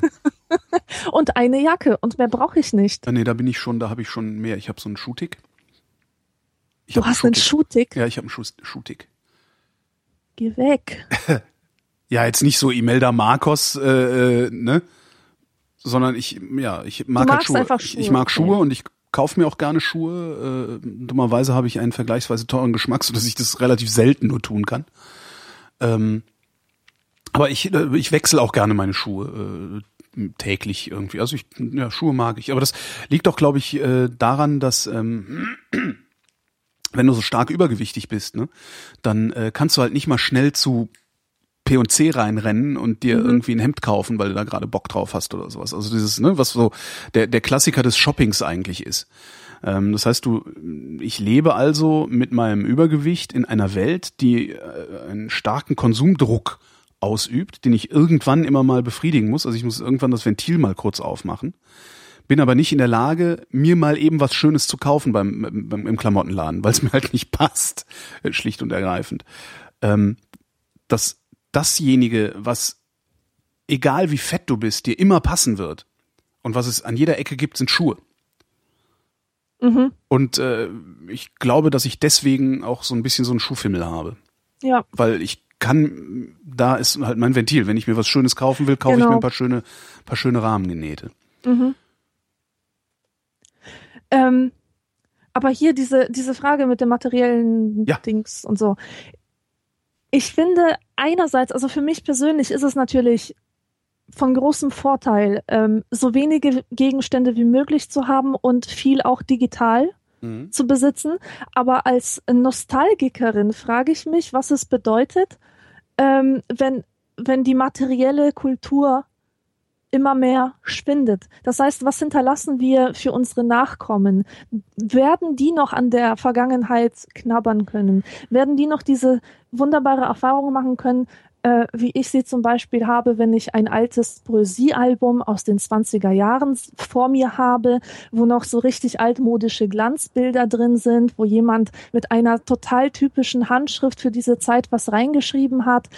Ähm, das ist etwas so Tolles. Was kann ich meinen Enkelkindern zeigen? Eine digitale Grußkarte? Not so much. Ja. Und das Problem ist halt der Überfluss, in dem wir leben, äh, der eine asketische Haltung geradezu als Protest provoziert. Mhm. Und äh, ich würde behaupten, dass wir den Mittelweg noch nicht so gefunden haben. Es gibt halt diesen Messi, diese Horrorvorstellung, dass man sich von nichts trennen kann, einfach versinkt und gar nicht mehr weiterkommt. Ja. Und dann gibt es so diesen Asketismus, Asketizismus oder wie das heißt, äh, oder diese, Minimalismus. Hm. diesen Minimalismus, genau, der dann aber den anderen nicht mitdenkt oder der einfach nicht in die Zukunft denkt, ähm, an, an das Bedürfnis denkt, auch mal äh, in die Vergangenheit zu schauen oder schauen zu können. Die Frage ist halt, was dieser Mensch, also was die 100 Gegenstände sind, die dieser Mensch hat. Ähm, wahrscheinlich müsste man sich Gedanken, also wenn man so sowas macht und tatsächlich an die Zukunft denkt, äh, müsste man sich vielleicht Gedanken darüber machen, welche dieser Gegenstände oder vielleicht, dass man von seinen 100 Gegenständen 10 hat, die ein, eine dynastische Nachhaltigkeit irgendwie beinhalten, also die auch in drei Generationen noch von irgendeinem Wert sein können. Hast du gerade dynastische Nachhaltigkeit Ich gesagt? habe dynastische Nachhaltigkeit gesagt. das finde ich sehr schön. Danke. Ähm, danke. ähm, ja, manchmal, ich bin mit Lob nicht so. äh, dass man sich vielleicht Gedanken darüber macht, also sagt, 10 Prozent, 10 Prozent meines vollkommen überflüssigen Wegwerfbesitzes müssen halt, weiß ich nicht, muss halt ein, ein bestimmtes äh, Bücher in, aus einem bestimmten Papier sein, das auch 200 Jahre hält äh, oder, so oder äh, Gegenstände wie keine Ahnung, es, der älteste Gegenstand in meinem Besitz ist ein, äh, ist einfach so ein blöder Kerzenständer, ein ganz einfacher schlichter Kerzenständer, aber der ist halt aus dem 19. Jahrhundert. Ähm, solche Gegenstände, also dass man sich bewusst vielleicht mit Gegenständen umgibt, die nicht während des eigenen Lebens schon verfallen oder zerfallen. Mhm. Nachhaltigkeit halt, ne? Ja. Aber wenn ich mir überlege, 100 Gegenstände, allein in meiner Küche sind mehr als 100 Gegenstände. Ich weiß gar nicht, wie macht der das? Kocht der nicht? Also klar, wenn ich jeden Tag hier irgendwie draußen irgendwas essen gehe an der Falafelbude oder so, dann kann ich mir das auch vorstellen. Aber Mhm. ja, Ja, der müsste dann ja wirklich nur einen Topf, eine Pfanne, Gabel, Löffelchen, Ja. äh, Messer, aber selbst wenn man die Grunddinge zusammenzählt, kommst auch du so Schüssel, 100. Tasse, ja, ja äh, klar, ganz Du, schnell. du, du willst deinen Besuch bewirten? Klar, du kannst halt keinen Besuch kriegen und solche Sachen Ja. alle machen, aber du also ist alleine ja. Ich will doch für mindestens ich will doch für mindestens vier Leute will ich doch schon mal äh, Zeugs hier haben. Mhm. So das heißt ja vier Teller, vier Tassen, vier Löffel, vier Schüsseln, vier Messer, vier Gabeln. Das geht nicht. Ich glaube, das geht nicht mit diesen 100 Gegenständen. ja, das hat er sich ausgedacht. Oder er oder er mietet möblierte Wohnung. Warte mal, wenn man möbliert mietet, ist Besteck schon drin, ne? Das heißt, er bescheißt. Ja, Er, Ja. er bescheißt also. Okay. so nicht. Aber prinzipiell würde ich das gerne können. Weil der Witz ja auch ist, wenn man sich so umguckt in seiner, in, in, in seinem Besitz, ähm, wie viele Sachen sind davon wirklich wichtig? Also wie viel, Ja, ne? du, du darfst nur diesen einen Koffer voll machen. Womit machst du ihn voll? Und dann stellst du irgendwann ganz schnell fest, eigentlich reicht auch ein kleinerer Koffer. Weißt du, was ein gutes Prinzip wäre? Hm? Alles, was du in den letzten 24 Stunden nicht gebraucht hast, kann weg. Ja. Oder zumindest alles, was du in den letzten zwölf Monaten nicht gebraucht hast, kann weg. Oder sechs Monaten. Kann vielleicht sogar Ja. noch. Also 24 Stunden ist ein bisschen knapp. Aber ich glaube, sowas wie ab drei Monate, ab drei Monate aufwärts. Mit Ausnahme dann von sowas wie, keine Ahnung, äh, der Bikini oder sowas, weil halt Winter ist. weil das wäre halt bescheuert, aber ja. Ja, äh, das macht sowas macht mich immer nachdenklich, weil ich halt äh, ich bin halt ein sehr unordentlicher Mensch und ich habe sehr viel Zeug. Also ich bin noch nicht noch kein Messi, aber ich habe halt viel Zeug und Mhm. Das ist alles on Display, ne? Also es liegt halt rum. Ähm, und ich äh, verzweifle oft an mir selbst. Darum finde ich solche Leute, die sagen, okay, ich schmeiße jetzt alles raus, äh, finde ich immer sehr bewundernswert. Ja, Weil ich hätte das auch gerne, weil das ist halt kein Ballast. Man kann halt einfach Koffer packen gehen.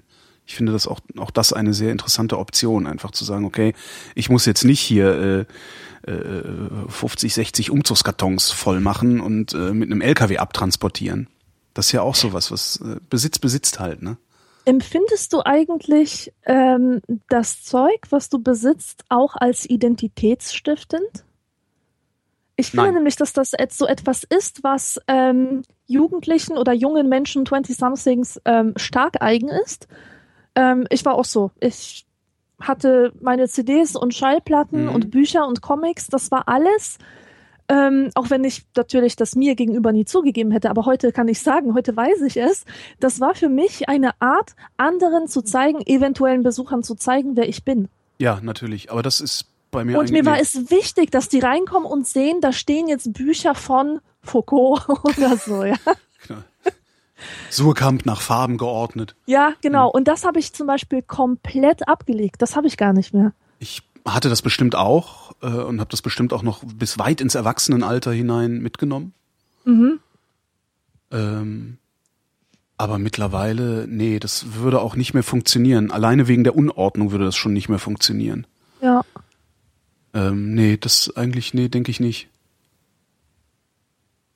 Nee, darum könnte auch alles raus, ohne dass ein Teil von mir verloren ginge. Das, äh, ja.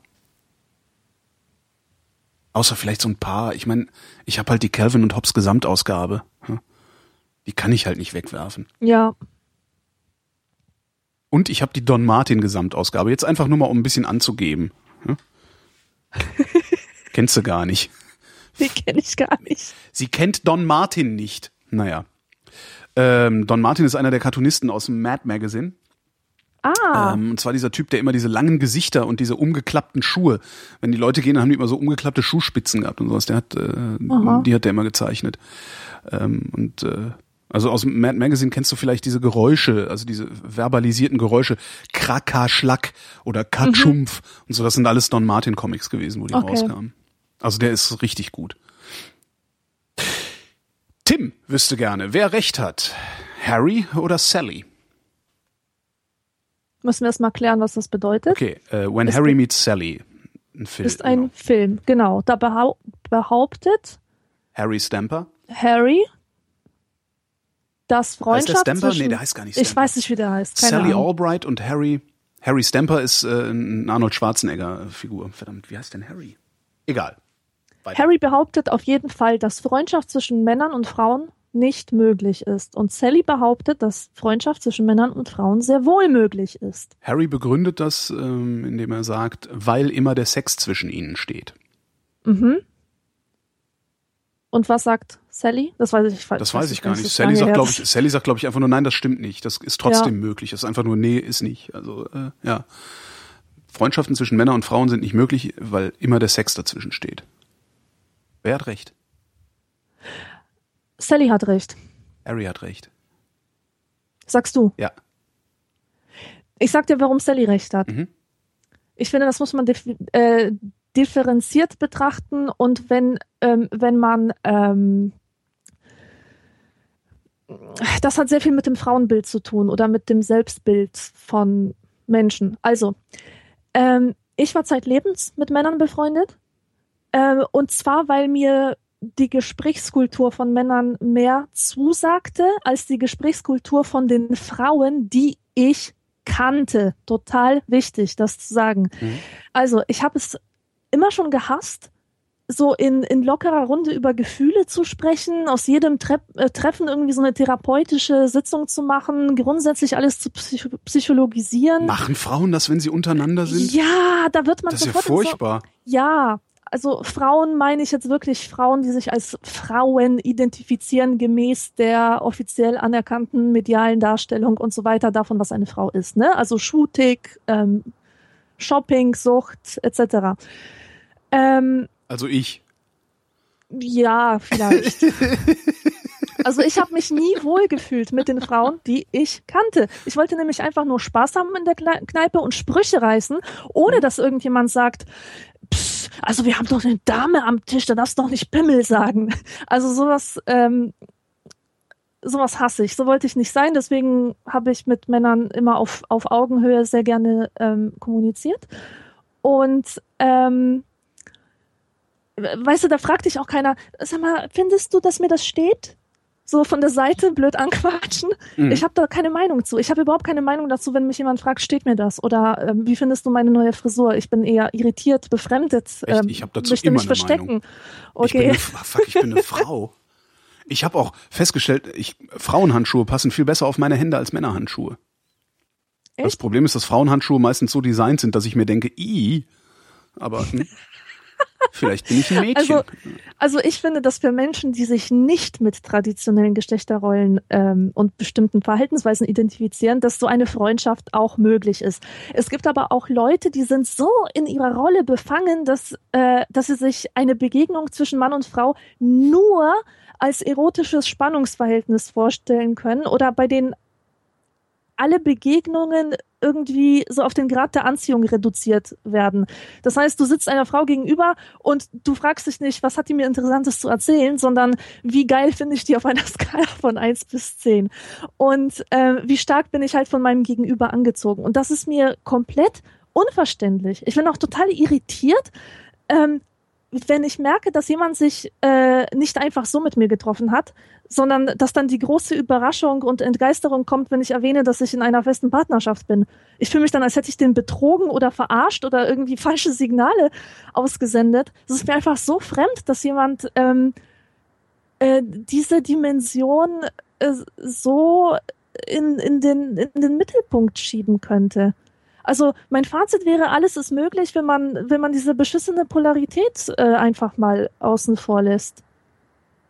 Also das macht es doch erst möglich, das Gegenüber nicht als Wesen vom anderen Stern zu betrachten, ähm, sondern als seinesgleichen. Ich glaube, es geht gar nicht um, um Polarität und dieses, dieses Soziale oder dieses Kulturelle, ähm, sondern ich glaube, also ich bin, glaube wirklich, dass Harry recht hat, weil nämlich der Sex immer dazwischen steht. Ähm, was du daran erkennst, dass Achtung, Zuspitzung, aber wahrscheinlich ist es gar keine, alle Männer, allen Frauen immer auf die Brüste gucken. Äh, ich.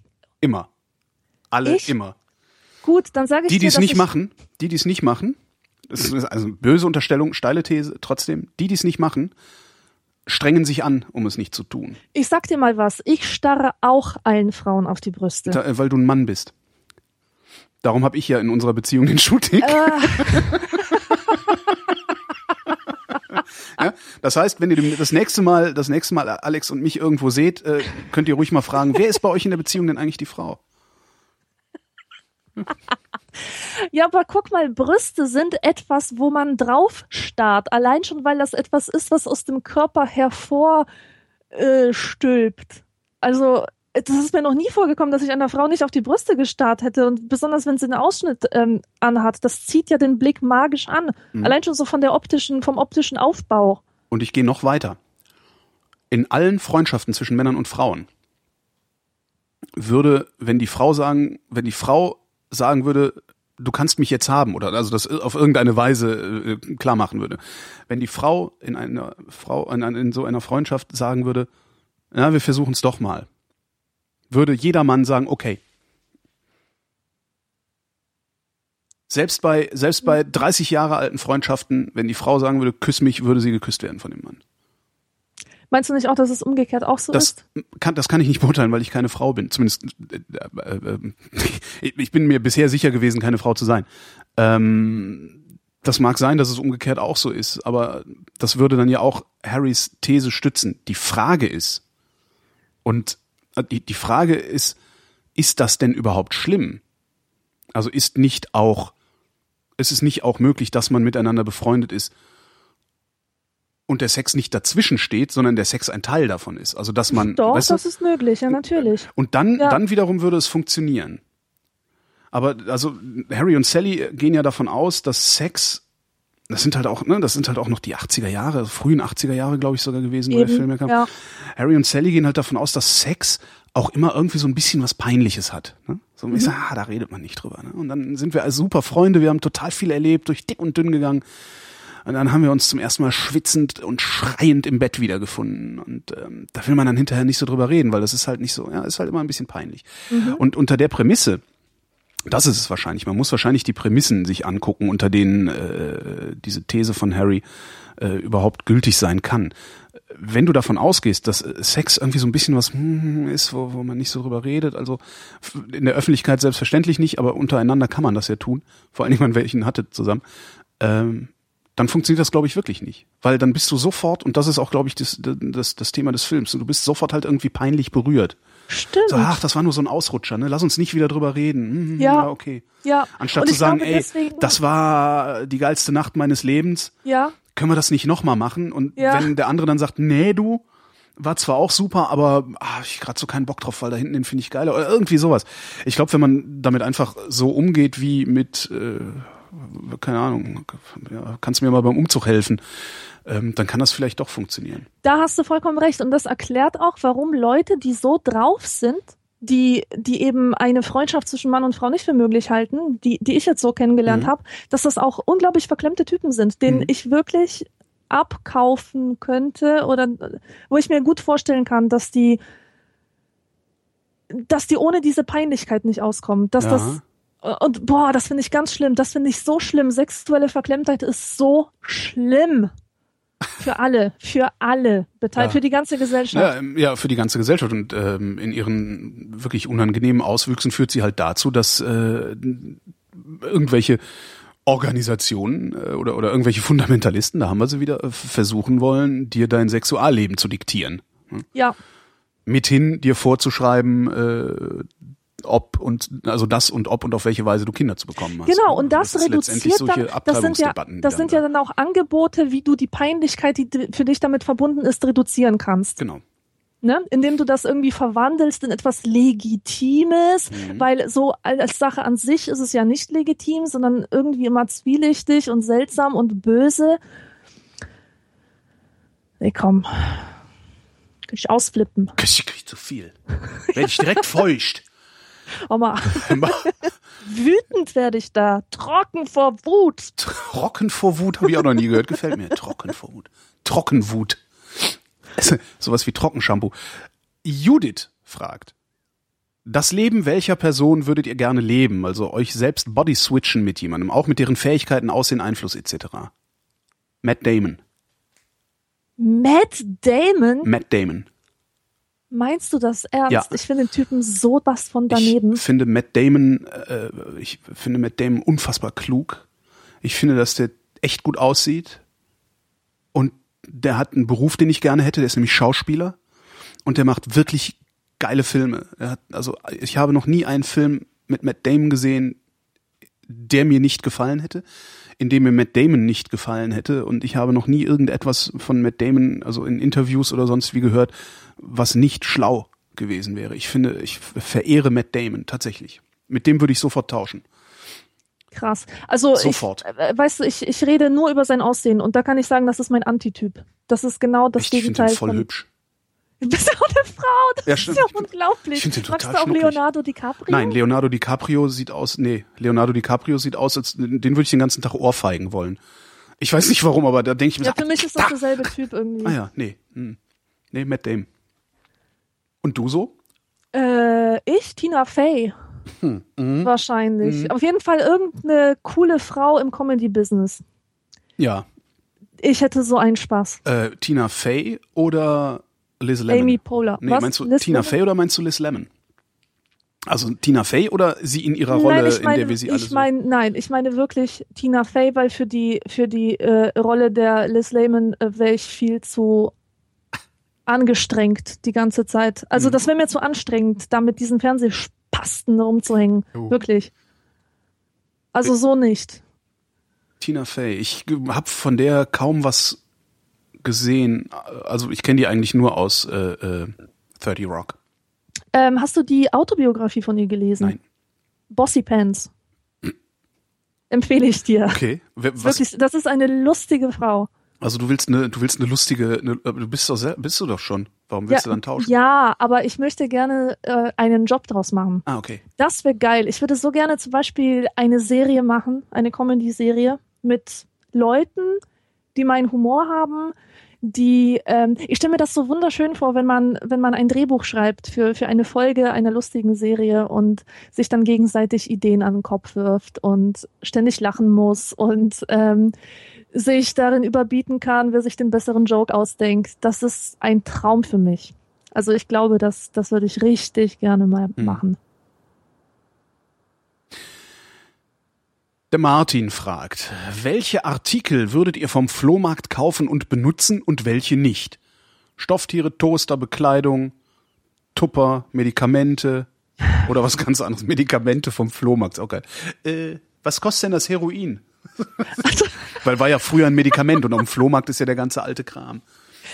also äh, der Twitterer Henri, falls du den Henri, kennst, nee. der hat dazu eigentlich schon alles gesagt. Und zwar hat er geschrieben, interessiert in die gelbe Tonne gucken und Hartgeld reinwerfen, ersetzt den Flohmarktbesuch zu 100 Prozent. Sehr gut. Wie schreibt man so Henri? geil. Der muss, den muss ich, den, den muss ich. Ähm, O-N-R-I-E. Henri.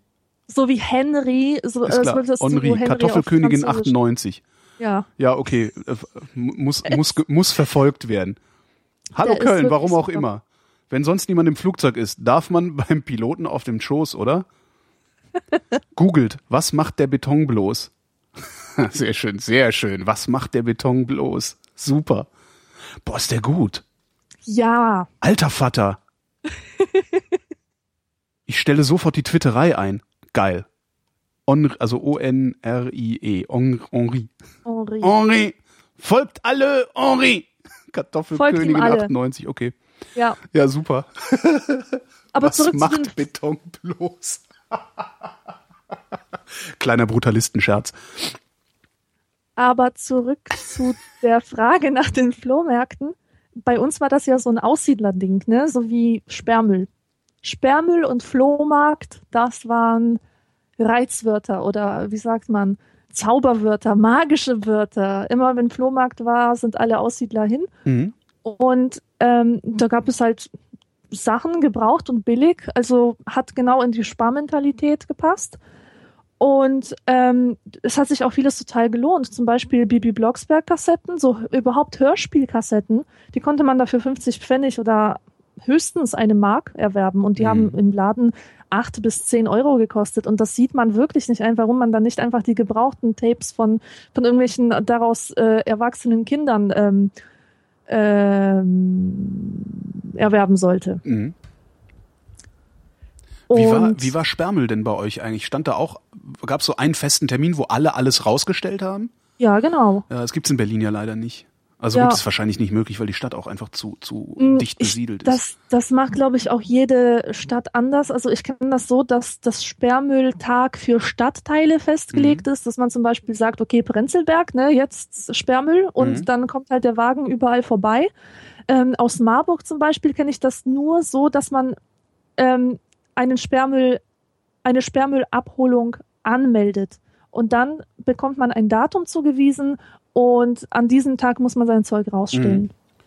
Ich weiß gar nicht, wie es in Frankfurt war. In Frankfurt habe ich häufiger äh, Sperrmüllhaufen gesehen. Das fand ich auch immer sehr schön. Bin dann auch mal da lang spaziert und habe geguckt. Hm. Ja. Naja, Gerade also, in Frankfurt, da schmeißen die Leute halt auch echt wertvolles Zeug raus, weil die halt einfach keinen Bock mehr drauf haben. Die haben halt Geld. mhm, Sperrmüll in reichen Kommunen ist halt toll. ja. Aber so an und für sich finde ich Flohmärkte, also ich, ich glaube, das ändert sich auch, diese Einstellung ändert sich mit dem Alter. Aber ich finde Flohmärkte mittlerweile einfach nur ekelhaft. Als ich letztes Mal auf einem Flohmarkt war, musste ich mich nachher duschen und ich hatte echt das Gefühl, dass ich von, von äh, Krabbelfiechern äh, voll bin. Mhm. Das war so unangenehm, aber da hattest du auch so diese typische Klientel, diese Leute in stinkenden Stallpullovern, die ständig selbst gedrehte Zigaretten rauchen ja. und die da stehen mit ihrem Scheiß, die wirklich Sachen anbieten, wo man sich fragt, ist das eine Kunstperformance oder meinst du das ernst? Das ist, da so, jetzt so geht mir das mit einem beliebten, belie- be- beliebten Berliner Flohmarkt, nämlich auf dem Boxhagener Platz. Da Mhm. äh, gehe ich sehr selten hin, aber jedes Mal, wenn ich da hingehe, nur wegen des Entertainments. Also ich gehe nicht davon Ja. aus, dass das ein ernst gemeinter Flohmarkt ist, ja, sondern ich laufe da lang und denke mir, ja. ja, das ist echt der Wahnsinn. Aber Wobei, es gibt ja, eben, ja. bitte, bitte.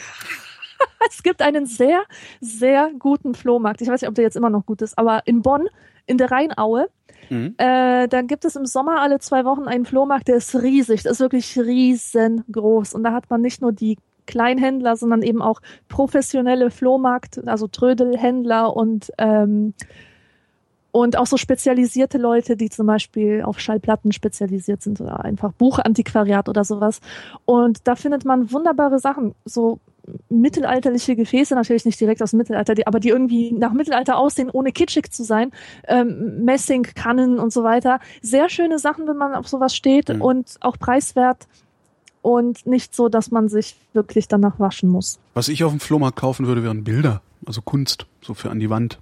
Stimmt, ja. Da gibt's sehr oft schöne Sachen, also gerade so Stiche, äh, alte Stiche und ist- sowas gibt's auf genau. dem Flohmarkt sehr schöne oft. ja, Also sowas würde ich halt dann nehmen, aber sonst, ich wüsste halt auch nicht, äh, nee, wüsste ich jetzt nicht.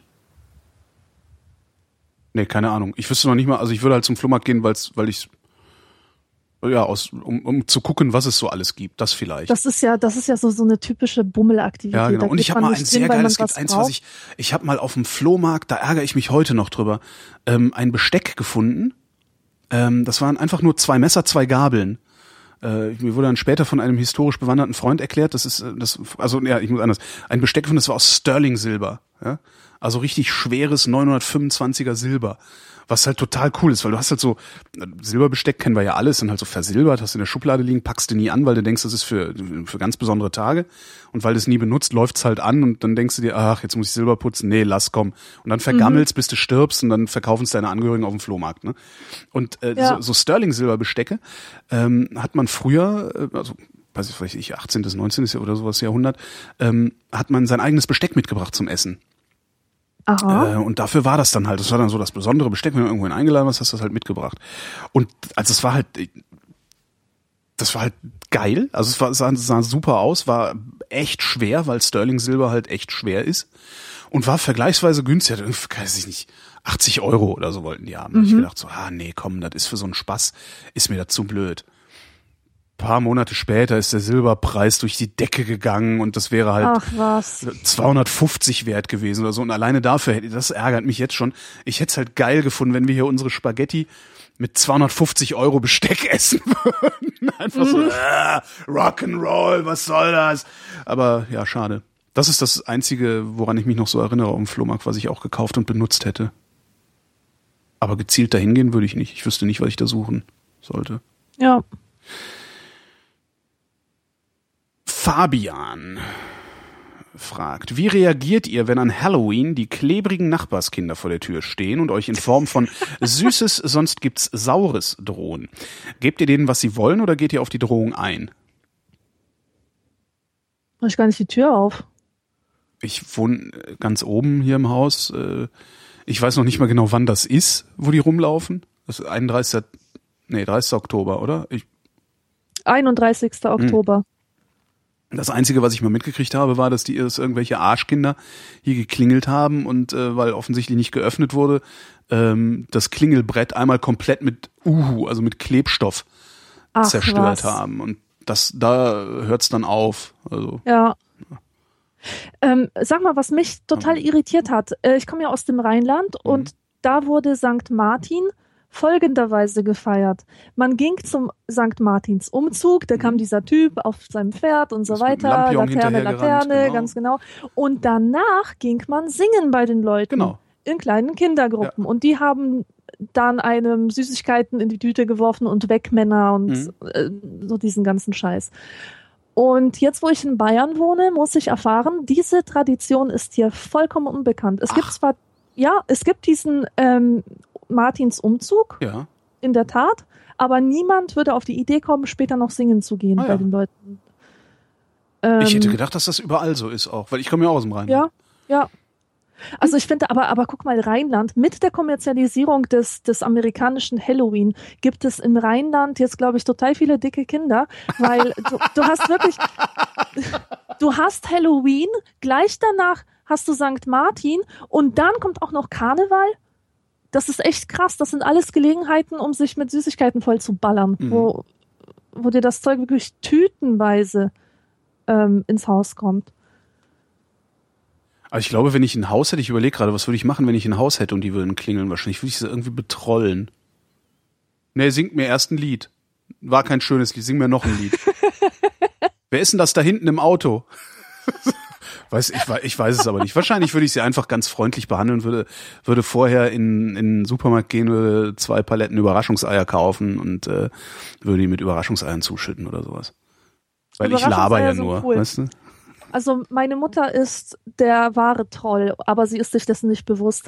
Die legt für die Kinder, bevor sie kommen an Halloween, immer die ekelhaftesten Sachen raus. Also so Zeug, was echt kein Kind haben will. Das ist Irgendwelche cool. Feigen, kandierte Früchte, Orangat. Orangat, genau. Cocktailkirschen.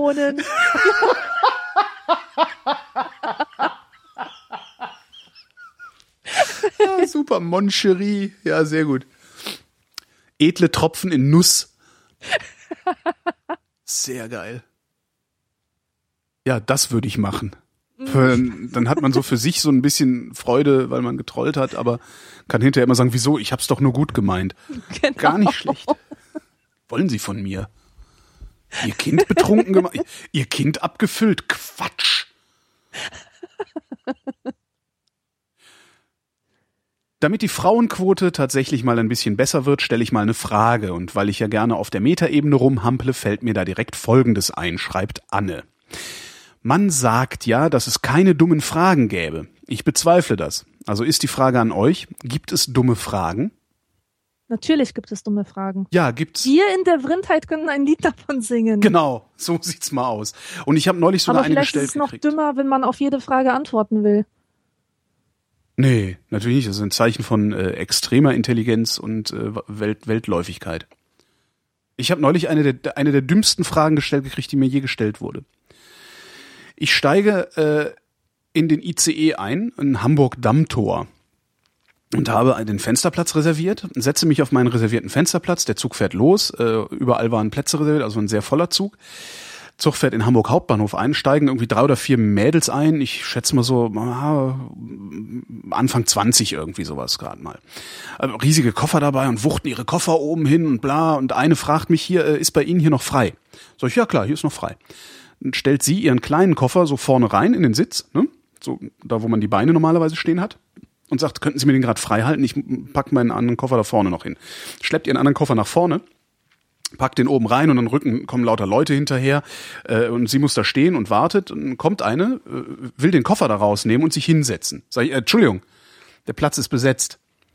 Sagt sie, ah ja, hm, steht dann irgendwie unschlüssig rum, so, weiß ich nicht, 30 Sekunden oder sowas, ähm, und will dann schon wieder den Koffer da rausnehmen und sich hinsetzen.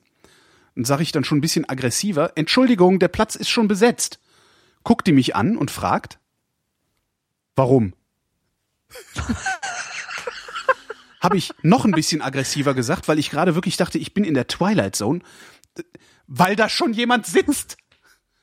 So, und dann kam eine von den anderen Mails und meinte, nee, ist okay, die, die gehört zu uns, das ist unsere Schwester.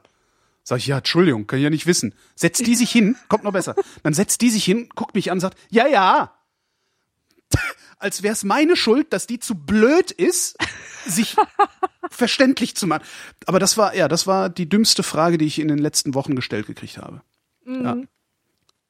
Warum? Ja, warum wohl? weil ich jetzt sage, weil parce que l'électrophone ne marche pas. Äh, warum? Wahnsinn, oder? Äh, Erinnerst du dich an eine dumme Frage? Nee. Also ja, Ähm. es gibt dumme Fragen, nämlich Fragen, die überhaupt keinen Bezug zu der Sache haben, über die diese Frage formuliert wird. Und das ist halt sowas wie warum. Ja, und natürlich alle Fragen, die im Studium von Studenten gestellt werden, um ihre mündliche Mitarbeit Stimmt. sichtbar zu machen. Ist in der Schule ja schon so. Hm. Furchtbar. Super. Ja, Philipp wüsste gerne Gas, Elektro oder Holzkohlegrill und warum? Obwohl du die Frau in unserer Beziehung bist, muss ich die Frage an dich komplett weitergeben, weil ich davon keine Ahnung habe. Ähm, ich habe noch nie einen Gasgrill gesehen, glaube ich, oder zumindest noch nie auf einem Gasgrill gegrillt. Ja, Holzkohlegrill, weil das irgendwie, wenn ich schon grille, äh, also wenn ich schon grille, dann wenigstens so mit so Feuer. Und ein Elektrogrill, da kann ich halt auch direkt die Pfanne auf den Herd stellen. Denke ich mir jetzt mal. Ich ehrlich gesagt weiß ich das nicht. Also ich grill halt immer mit Holzkohle, wenn ich grill. Was ja auch so eine Sache ist, grillen. Ich bin ja für ein Grillverbot in der Innenstadt, also in Innenstadt, in öffentlichen, also in den, auf den öffentlichen Flächen der Innenstädte. Ja, Geruchsbelästigung. Ja, auch der Müll, der dann hinterher liegen bleibt und der Ja. bleibt halt liegen. Äh, ja, das ist alles nicht, das muss nicht. Das, äh, ja. Ist halt ein, also auch so Hobby, ne? Das ist äh, was, was äh, die Leute gehen ja nicht grillen, weil sie gerade essen wollen oder weil sie gerade Hunger haben und sich mal was zubereiten, sondern die treffen sich ja hobbymäßig um zu. Ich nehme mich da auch nicht aus. Ähm, aber eigentlich ist das ziemlich schwachsinnig. Mhm. Naja. Du grillst also gar nicht. Nö, ich grill nicht. Schnell weiter zu Johannes. Da ich selber schon vor dem Problem stand, welcher Mobilfunkanbieter mit welchem Tarif der richtige ist und ob Vertrag oder Prepaid, meine Frage. Bei welchem Anbieter seid ihr und warum? Seid ihr zufrieden oder habt ihr auch das Problem, dass es eigentlich viel zu teuer ist? Insbesondere wenn man mit dem Ausland vergleicht. Äh, Mm, zu teuer ist es? natürlich ist es zu teuer. Es war schon immer zu teuer. Ja. Telefonieren in Ähm, Deutschland, ja. ja. Ich, als ich mein erstes iPhone bekommen habe, was, wozu es nie gekommen wäre, wenn ich nicht zufällig erfahren hätte, dass es da so einen studentischen Tarif gibt, dass man sogar das Telefon umsonst bekommt und so, ähm, hätte ich wirklich nicht gedacht. Und ähm, 30 Euro hat das im Monat gekostet. Mhm. Und das fand ich noch annehmbar, das war okay. Mhm. Noch, ähm, äh, wenn ich bedachte, dass ich dann mit meinen Eltern kostenlos telefonieren kann über Festnetz und so. Schon in Ordnung. Mhm. Und ich hatte auch kein Internet zu Hause, deswegen war es Dann- umso schöner, nicht wahr? Dann rechnet sich das, ja. Genau. Und ähm, dann, kaum war ich keine Studentin mehr, hat es mich plötzlich 50 Euro gekostet. Mhm. Und ähm, das habe ich auch monatelang gezahlt und für nix. Ich telefoniere ja nicht. Mhm. Und mit meiner Mutter telefonieren wir über Skype und oder über Festnetz halt. Und das war absolut schwachsinnig. Und deswegen bin ich jetzt zu Kongstar gewechselt. Kongstar ist dieser, diese, ich weiß nicht, wie soll man das der nennen? Billig, Toch- die von Billigtochter Billig. von der Telekom ist das, ne? Genau, Ja. genau. Ja, jetzt zahle ich halt einen Zehner im Monat. Ist und das, ein Zehner, das ist, das ist ja nix. Ein Zehner ist okay, ja. Ich, äh, ist, wenn du damit Internet machst, äh, ist das gut oder genau dafür. da, hast du da so lange Wartezeiten und sowas? Also ist es, also bedient die Telekom ihre Kongstar-Kunden ähm, in, der, in derselben Netz mit derselben Netzintegrität wie ihre Vertragskunden? Das wüsste ich gerne mal. Ähm, ich kann dir nichts dazu sagen. Ja. Ich hatte bis jetzt einfach keine Probleme und ich habe auch keine Drosselung erfahren. Mhm. Also ich bin halt Telekom-Kunde, Telekom-Vertragskunde. Da bin ich, weil äh, ich ich habe schon versucht, Internet mit E Plus zu machen. Ich habe lange Zeit Internet mit O2 gemacht. Das war beides mal katastrophal. Mhm. Ähm, und irgendwer sagte dann, nee, geht zur Telekom, das ist, sind die, also das ist das beste Netz. Und irgendwer schrieb dann mal, ich glaube, das war, äh, nee, ich weiß nicht mehr, wer es war. Irgendwer twitterte mal ähm, in auch so, einer, in so einem Gespräch über äh, welches Netz nimmt man. Wenn du Internet haben willst, geh nicht zu Vodafone, da gibt's kein Internet, da gibt's irgendwas anderes, das nur so aussieht. Das habe ich mir zu Herzen genommen, weil äh, ich weiß wirklich nicht mehr, wer es war, aber dem habe ich damals diese Kompetenz beigemessen und hab dann bin dann zur Telekom gegangen und äh, zahle da einen grotesk grotesk hohen Preis. Also ich finde das wirklich lächerlich, was die Telekom Ja. ihren Vertragskunden aus dem Kreuz leiert äh, für eine vergleichsweise geringe äh, Leistung, weil ich zahle also, warte mal, was sind denn das? Ich glaube 50 Euro im Monat. Mhm. Dafür habe ich, ja, sind es 50 oder 60? Siehst du, ich weiß es noch nicht mal so genau.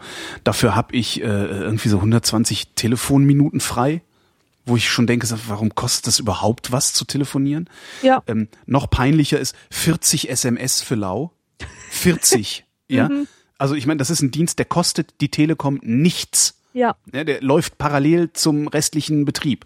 Und die, also das, ich, ich fände es eigentlich schon alleine ein Akt des Anstandes zu sagen, äh, Short Messaging kostet bei uns natürlich nichts. Ja, wir sind Ja. die Deutsche Telekom, da muss man doch für Short Messaging nicht bezahlen. Ja. Ähm, machen wir aber, ne? Weil wir sind halt so doof, uns dann noch so Pakete dazu zu kaufen oder überhaupt noch Short Messaging zu betreiben, was ich halt nicht mache. Oder nur sehr selten, nur im Notfall. Also ich habe halt 120 Minuten darf ich telefonieren, ohne dafür zu bezahlen. Und natürlich jedes Festnetz anrufen und jeden Telekom-Anschluss. Äh, ich darf 40 Kurznachrichten schicken, äh, das ist damit drin. Und damit drin sind 5 Gigabyte äh, schnelles Internet. Danach wird halt gedrosselt, also diese Pseudo-Flatrate. Aber 5 Gigabyte ist schon verdammt viel. 5 Gigabyte ist viel, aber nichtsdestotrotz äh, komme ich an, in manchen Monaten an die Grenze. Ja. und äh, müsste dann nochmal irgendwie Geld bezahlen, um noch ein bisschen mehr Traffic machen zu dürfen. Und das ist, ich finde das für 50, nee, ich glaube, es sind ich, 56 Euro oder sowas zahle ich, glaube ich, im Monat. Und ich finde das ein bisschen sehr teuer. Also 30 fände ich für dieses Angebot angemessen. Mhm. 50 eigentlich nicht. Ja. Und wenn Kongstar, also wenn die Telekom Kongstar-Kunden genauso bedient, also wenn ich da nicht warten muss auf irgendwas, weil sie äh, irgendwelche Routing-Tricks machen oder so, ich kenne mich da leider nicht gut genug aus. Aber wenn Kongstar, die, wenn, wenn Kongstar-Kunden genauso bedient werden, wie äh, Telekom-Kunden bedient werden oder Vertragskunden der Telekom bedient werden, würde ich halt auch, sobald ich kann, zu Kongstar wechseln. Stimmt. Ja. Ist eigentlich schlauer. Ja, also ich bin bis jetzt wirklich sehr zufrieden. Die Qualität vom Netz ist auch dieselbe wie bei der Telekom, also Telefonierst du viel? nö, gar nicht. Mhm. Das ist halt auch bei mir. Dann behaltet eure 120 Minuten, gebt mir lieber noch 5 Gigabyte fürs Geld oder so. Mhm. Aber ja. Und ich bin halt auch, ich bin mit der, mit dem Netz bin ich auch extrem zufrieden. Also das funktioniert wirklich sehr, sehr gut. Ja. Und wenn man es mit dem Ausland vergleicht, ist es halt alles, was hier in Deutschland passiert, grotesk. Ja, so ist es. Der Andreas, der wüsste gerne. Seife. Lieber am Stück oder im praktischen Spender? Ja, im Einen praktischen Spender. Spender natürlich. Ja, nee. Ich Nicht? Ich habe einen praktischen Spender, was daran liegt, dass ich keine Seifenschale habe, die ich gut genug fände, um sie. Also mein Waschbecken ist vergleichsweise klein. Das heißt, die Ablage für die Seife ist quasi, äh, ist nicht gut genug. Da rutscht die halt immer runter. Aber prinzipiell finde ich ja dieses Ritual, äh, sich mit einem Stück Seife die Finger zu waschen, finde ich eigentlich toll. Ich Das rutscht dir doch ständig aus den Händen. Und Ja. was ich total ekelhaft finde, ich finde Seifen siffen. Das Die speicheln. Weißt du, Ja, die, ja, äh, die speicheln die Seifenschale voll. Und dann äh, kenne ich noch so diesen ekelhaften Anblick von ausgelutschter Seife, die so ganz trocken und eingerissen ist und in den Rissen sammelt sich alter Dreck. Mhm. Kennst du das? Ja, ja, du hast recht. Wir nehmen den praktischen Spender. Ja. Wir machen das mit den Fähnchen. Der Karl wüsste gerne angenommen, ein Paar, Mann und Frau, friert Eizelle und Sperma ein und stirbt kurz darauf. Die Eizelle wird einige Zeit nach dem Tod künstlich befruchtet und einer Leihmutter eingepflanzt. Wie und wann würde die ehrwürdige Vrindheit dem Nachwuchs sagen, wie er entstanden ist? Die Eizelle wird nach einem Oh. Ein Paar, das Paar stirbt. Die Eizelle wird nach dem Tod künstlich befruchtet, aus, au- vermutlich aus äh, äh, diesen beiden eingefrorenen Sachen, ne? also aus dem Sperma Ja, des also Toten. es geht eigentlich nur darum, dem. Kind zu sagen, dass es im Reagenzglas entstanden ist. Ich würde das wahrscheinlich gar nicht sagen. Außer Es wenn dann irgend, also wenn, wenn die Mutter, also wenn es eine Leihmutter ist, die wird sowieso, also ich weiß auch gar nicht, ob Leihmutter der richtige Begriff dafür ist. Das ist halt einfach eine künstliche Befruchtung dann letztlich. Oder? ja, Das heißt, das Kind bleibt hinterher bei der Frau, die das Kind zur Welt gebracht hat. Davon gehe ich Ja. mal aus. Das heißt, äh, die wird sowieso behandeln, äh, als, ne, als wäre es ihr Kind, weil es ist ja auch ihr Kind. Sie hat sie zur Welt gebracht. Wenn der Vater, der da dazugehört, davon gehe ich jetzt einfach mal aus, ähm,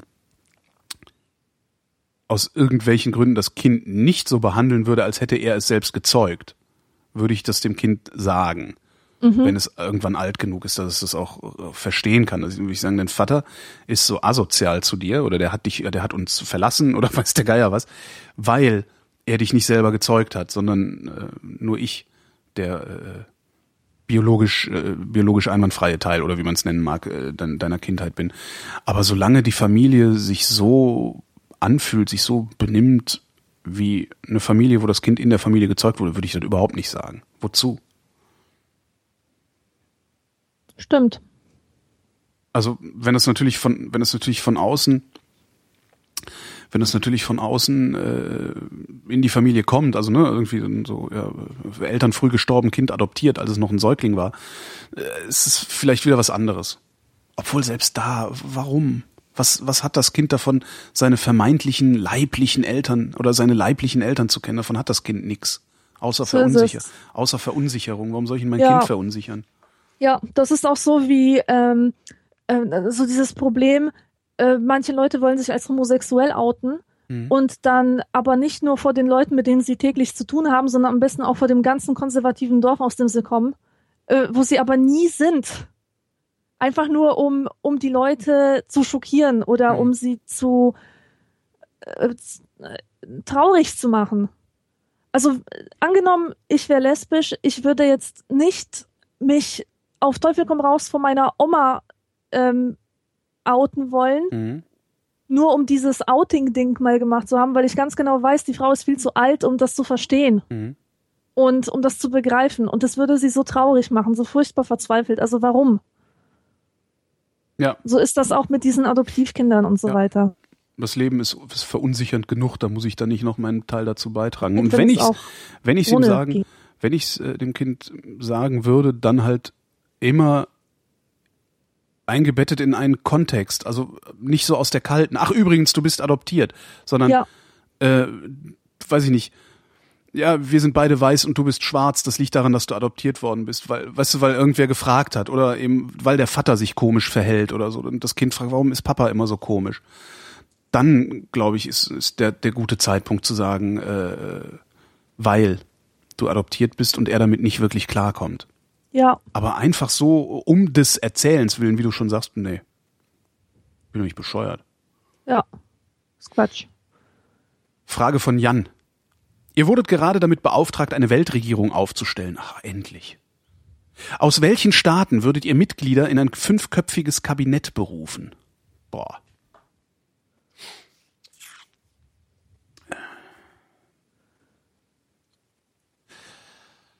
Brasilien. Was?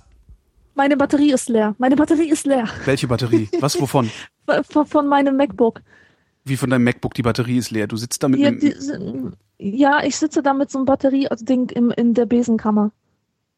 Und nein, also red ruhig weiter. Ich habe noch sieben Prozent. Wenn ich irgendwann weg bin, weißt du, woran es liegt. Interessanterweise ist genau in dem Moment, wo du sagst, dass deine Batterie leer ist, äh, dein Signal matschig geworden. Eieieiei. So, so. Ach komm, wir machen einfach beim nächsten Mal weiter mit der Ja, Weltregierung, oder? ja, so machen wir es. Und du lädst dein Dings auf vorher. Ja, und dann kann ich mir auch Gedanken machen, welche Leute ich denn in diese Weltregierung, also interessant. Ich bin gespannt, was dabei rauskommt. Ich muss mich erstmal bilden. Ich muss mir erst gucken, wofür die einzelnen Weltregierungen stehen, was da für Leute drin sind. Ich habe ja keine Ahnung von sowas. Politik ist nicht ihr Ding. Vielen Dank, Alexandra Tobor. Danke. Und wir danken euch für die Aufmerksamkeit. Das war die Vrindheit.